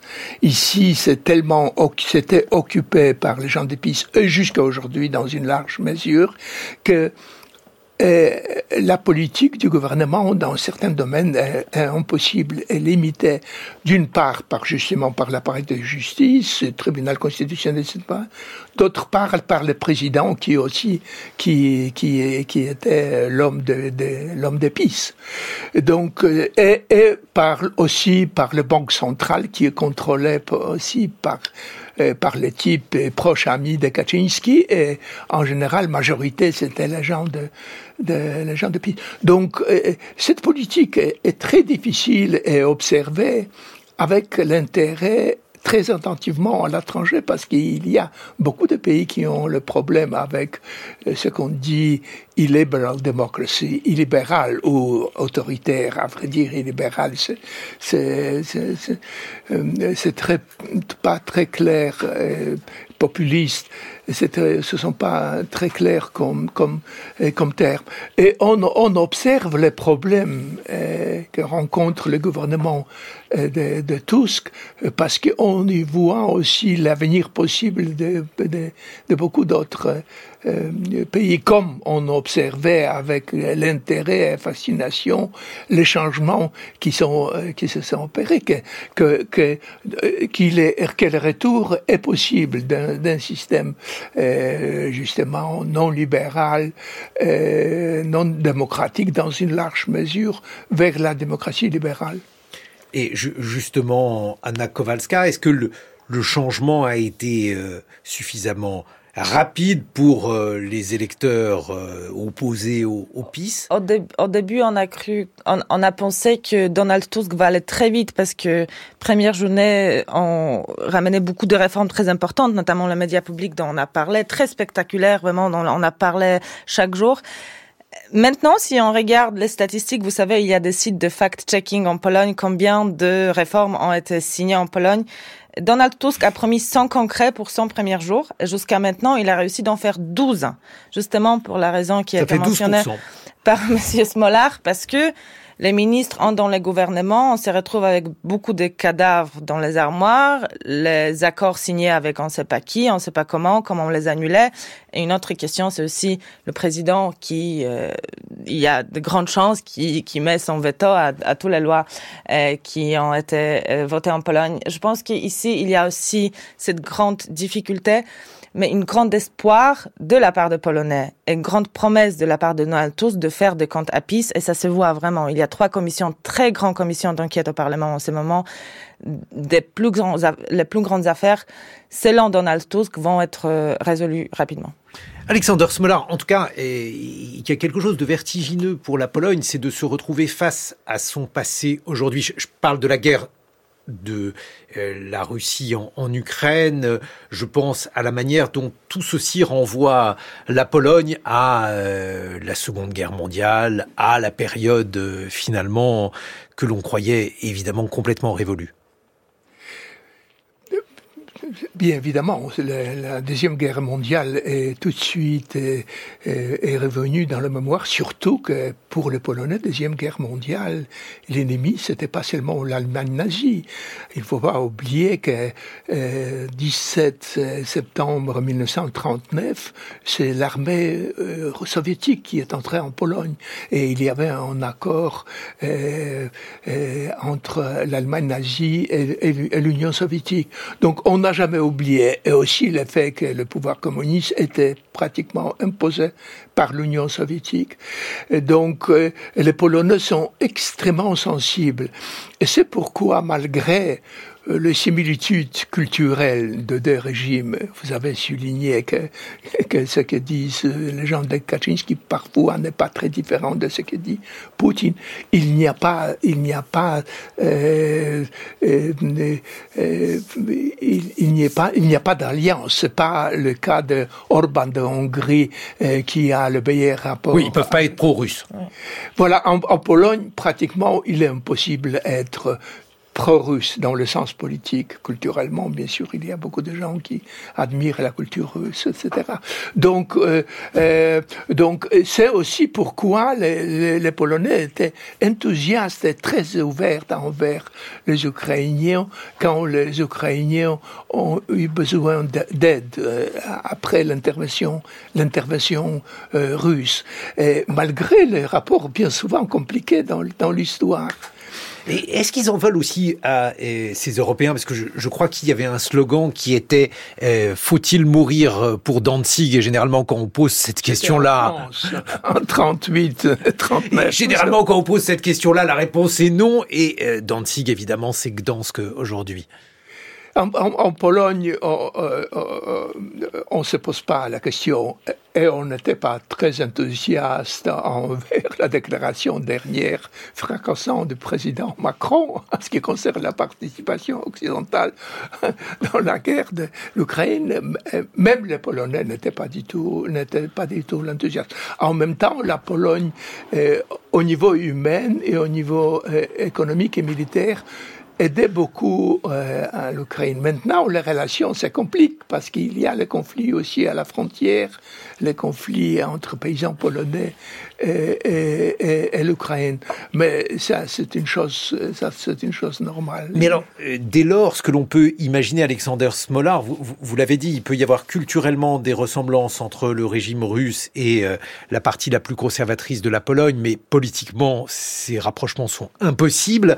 La guerre en Ukraine va peut-être clarifier encore les choses et rendre tout le monde européiste finalement. Non, mais même auparavant, le Polonais, c'était le choix impossible dans le cas de la Pologne sauf le, le, marginaux. Donc ça, c'était impossible. Les, Polonais sont très pro, très pro-européennes, mais euh, je suis pas certain que c'est aussi l'avenir. On peut voir le moment où la Pologne euh, n'obtient plus les sources importantes de, de l'Europe, on va voir comment on va changer l'attitude d'une partie de la de Polonais au moins. Un mot de, de conclusion, Anna Kowalska. Sur la Pologne ou sur... Euh, la Pologne je... et la manière dont aujourd'hui euh, la guerre en Ukraine clarifie euh, les choses. Euh, oui, je pense que ce qu'on disait au début, c'est qu'il y a cette euh, vraiment idée de menace de la part de la Russie. On compte vraiment sur l'Occident euh, de, de, soutenir l'Ukraine le plus longtemps. effectivement, il y a certains problèmes entre l'Ukraine et la Pologne. La relation polonais-ukrainien sur ce qui concerne la question agricole notamment, mais je pense que les deux gouvernements veulent vraiment s'en sortir et faire preuve que la Pologne est aujourd'hui euh, peut-être la meilleure amie, euh, en tout cas en Europe, de, l'Ukraine, parce qu'encore une fois, on espère que la Russie ne gagnera pas l'Ukraine pour ne pas par la suite attaquer notre pays de l'Europe. Merci Anna Kowalska, notre consoeur de la télévision publique polonaise. Merci Alexander Smolar, euh, politologue, ancien président de la fondation Stéphane Batory à Varsovie. Et mes camarades qui viennent prolonger L'émission François Saltiel qui va évoquer euh, Amazon et son rôle dans l'édition culturelle. Et vous, Lucille Como, bonjour. Euh, bonjour Guillaume. Vous revenez sur un film d'art et d'essai. Oui, un film un peu confidentiel dont on n'a pas encore beaucoup entendu parler qui s'appelle Dune. France Culture. L'esprit d'ouverture. Un retour de terrain en compagnie d'un grand reporter, suivi d'une table ronde sur un sujet d'actualité. Le vendredi, c'est l'émission Actu de Culture Monde. Mélanie Chalandon. Nous irons en Finlande, qui a fermé tous ses postes frontières avec la Russie suite à de nouvelles arrivées de migrants. Et puis direction le Sahel, quelques jours après une attaque djihadiste qui a fait une centaine de morts au Burkina Faso. On se demandera comment les militaires qui ont justifié leur coup d'État au nom de la lutte contre l'insécurité font face à la situation. Culture Monde. Du lundi au vendredi à 11h sur France Culture, franceculture.fr et l'appli Radio France. 845, le 845.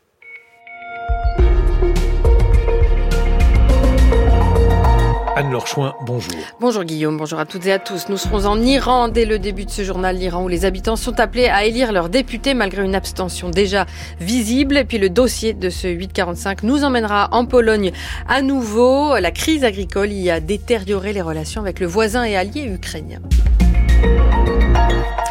Alexei Navalny sera donc enterré à Moscou. Aujourd'hui, l'opposant Oni de Poutine, militant anticorruption de 47 ans, était retrouvé mort le 16 février dans sa prison de l'Arctique russe. Les funérailles auront lieu dans une église de la capitale, puis il devrait être inhumé au cimetière de Borisovo, à proximité. Depuis la remise du corps d'Alexei Navalny à sa mère samedi dernier, ses proches ont cherché en vain une salle qui aurait pu accueillir un dernier hommage du public. Ils appellent tout de même euh, ce public à assister aux funérailles sous la pression des autorités russes. En Iran, les bureaux de vote sont ouverts depuis quelques heures pour les élections législatives et celles du Conseil des experts qui seront chargés de désigner le guide suprême. Une forte abstention est attendue, conjonction de la crise économique et de la répression du mouvement Femmes, Vie, Liberté. Timur Osturk, vous êtes notre envoyé spécial à Téhéran devant les bureaux de vote où cette abstention est déjà palpable. Oui, l'affluence est relativement faible. Nous sommes allés dans le nord de Téhéran, un quartier aisé, au bureau de vote installé dans l'institut religieux Hosseini Ershad, où se massent les caméras de la télévision iranienne. On croise bien des électeurs, mais il n'y a pas de file d'attente devant le bureau de vote. Et ces citoyens iraniens qui se mobilisent sont exclusivement les partisans des conservateurs au pouvoir. Une femme âgée me disait que voter, c'était une réponse forte aux États-Unis pour prouver l'attachement du peuple iranien à la République islamique. Une jeune étudiante m'a, elle, tout simplement expliqué qu'elle venait voter parce que le guide suprême, Ali Khamenei, avait appelé les citoyens à le faire.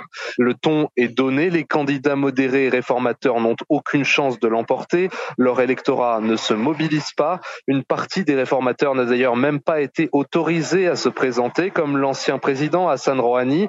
Reste donc pour seul enjeu la participation. Ce matin, les autorités avaient passé la consigne aux journalistes de ne pas se rendre trop tôt devant les bureaux de vote pour éviter les images d'urnes vides. Timur Osturk, merci beaucoup. Suite du 845, on reste en Pologne pour notre journée spéciale consacrée aux élections européennes. Et on s'intéresse à la crise agricole que subit aussi le pays, grand pays producteur euh, de produits alimentaires, donc une crise polono-ukrainienne, pourrait-on dire, car si Varsovie compte parmi les plus grands soutiens euh, de Kiev depuis le déclenchement de l'offensive russe, les relations commerciales sont orageuses entre les deux pays du fait de l'ouverture par Bruxelles des frontières européennes aux produits agricoles ukrainiens. L'affaire tourne même à la crise diplomatique. Mardi dernier, par exemple, 10 000 agriculteurs polonais se sont mobilisés à Varsovie pour réclamer la fin des importations de produits en provenance d'Ukraine, mais aussi la révision du pacte vert européen. Et depuis trois semaines, plusieurs postes frontaliers du pays sont bloqués, comme à Dorohusk, à l'est de la Pologne, où s'est rendu Louise Baudet, son reportage. Le bus, on le fait passer sans problème tout le temps. Transport de passagers, aide humanitaire, produits frais, le reste, ça ne passe pas. Un camion chargé de goudron est annoncé. C'est du goudron humanitaire Il y a des trous là-bas, ils n'ont qu'à l'utiliser pour les boucher. Sur ce barrage de Dohorousk, à un kilomètre de la frontière ukrainienne, une trentaine d'agriculteurs se réchauffent devant un brasero, pendant qu'à l'ouest, des centaines de poids lourds patientent, ukrainiens pour la plupart.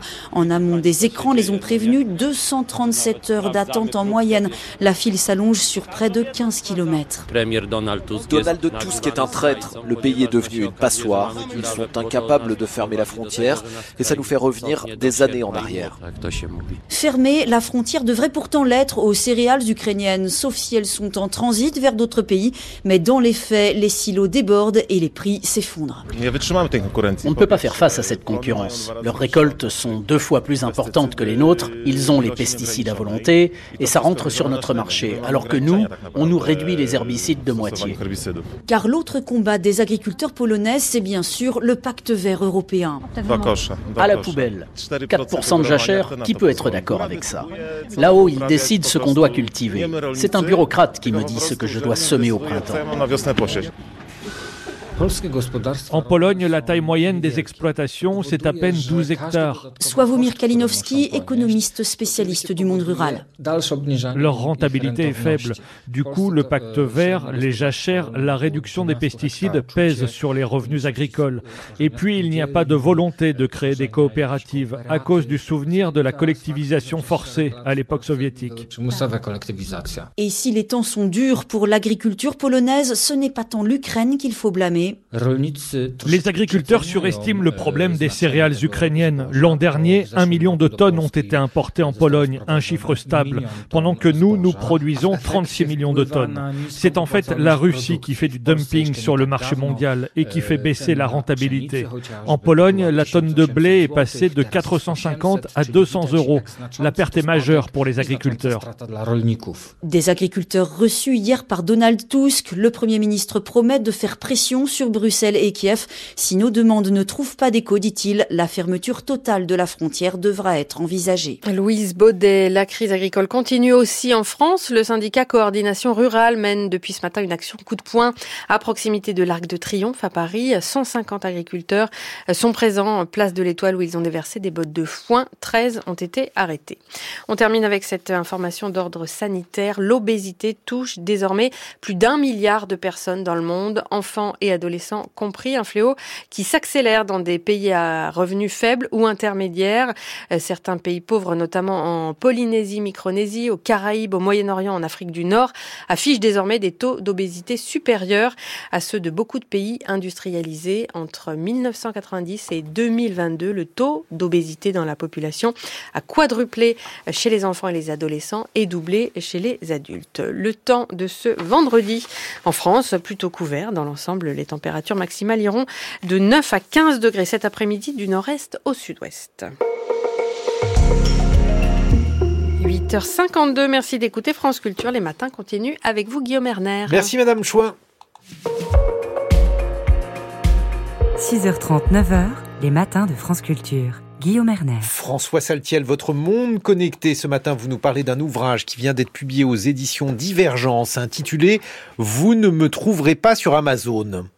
Oui, Guillaume, et cet essai est signé par le journaliste et cofondateur de Mediapart, Laurent Mauduit. Son titre, Vous ne me trouverez pas sur Amazon, telle une conviction ou une promesse, m'a interpellé. L'auteur dénonce dans son ouvrage la mainmise du GAFAM sur le marché de l'édition.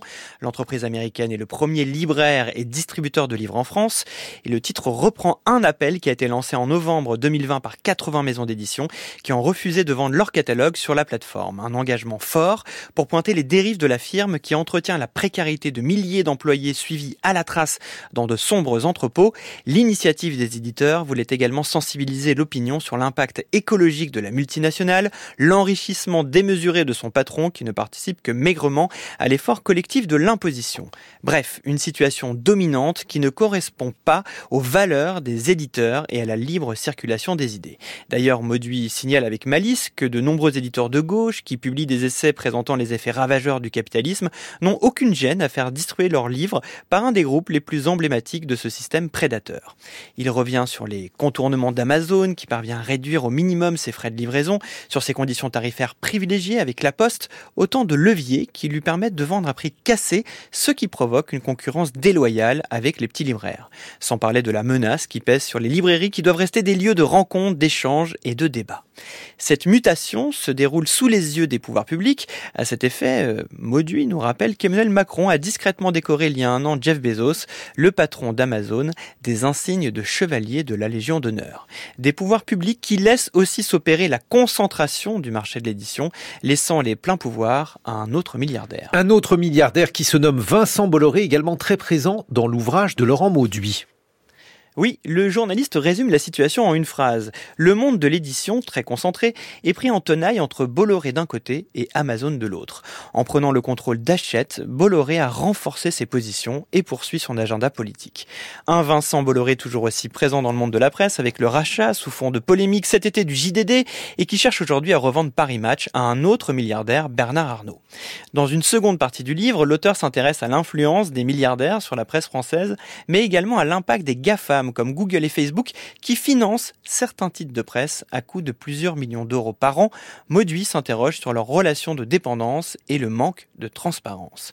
Petit bémol tout de même, avant de refermer, vous ne me trouverez pas sur Amazon, je l'ai cherché sur Amazon et figurez-vous que je l'ai trouvé proposé à la vente, comme quoi on n'échappe pas si facilement aux géants tentaculaires. Et alors pour éclairer ce paradoxe, François, eh bien vous poserez la question à Laurent Mauduit, qui sera l'un de vos invités ce soir dans le meilleur des mondes. Ça sera bien sûr à 21h sur France Culture. Lucille Como, ce matin vous revenez sur Paul Atreides, le héros de Dune, dont le deuxième volet, signé Denis Villeneuve, vient de sortir au cinéma. Oui, un deuxième volet de près de trois heures. Il étoffe considérablement le premier tome, qui apparaît rétrospectivement vraiment comme un prologue, déposant à l'image les structures de ce monde de science-fiction imaginé par l'écrivain Frank Herbert dans les années 60.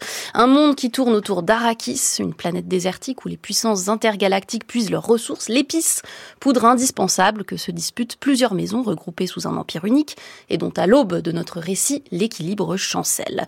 Paul est l'héritier d'une de ces maisons, les Atreides, un peuple venu pour exploiter l'épice en lieu et place d'un autre, les Arconènes. Bientôt, aussitôt arrivés, les Atreides sont décimés par leurs cruels prédécesseurs.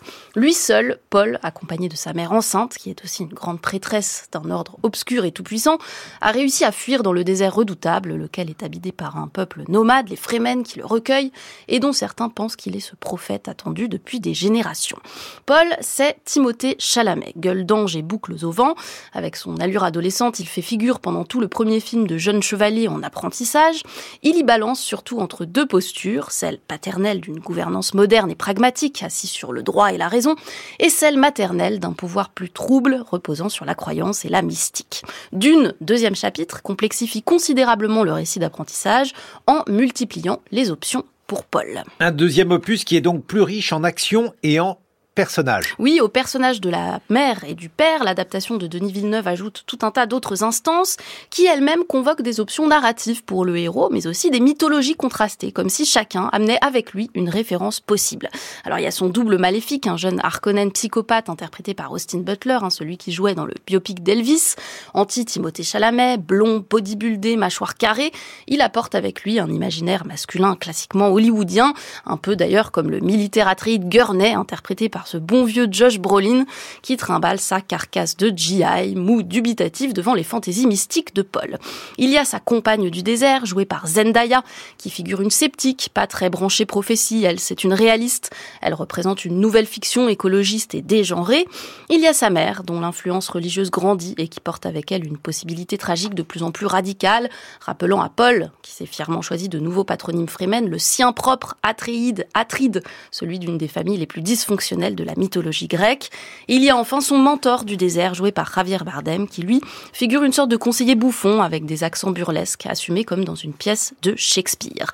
Paul circule ainsi dans des dilemmes existentiels et des choix politiques dont les points cardinaux sont autant de fictions identifiables, et que le film réussit à faire entrer en conflit, un conflit qui se concentre dans le personnage, dont l'intérêt réside dans le rapport indéterminé qu'il entretient avec son propre héroïsme. Un des intérêts de Dune, deuxième partie, tient à ce que cette indétermination soit thématisée et au cœur du film, un film que j'aime beaucoup, hein, vous l'aurez compris. La question c'est moins, est-ce qu'il est l'élu question topique des grandes fresques d'initiation qui peuplent Hollywood, mais est-ce qu'il croit vraiment qu'il est l'élu et ce risque, à ce titre, de devenir un tyran fanatique? Est-ce qu'il utilise cette croyance pour parvenir à des fins bien plus terre-à-terre, la domination du monde, ou alors pour le sauver? Restons bien heureux dans cette indécision. Merci beaucoup, Lucille Como.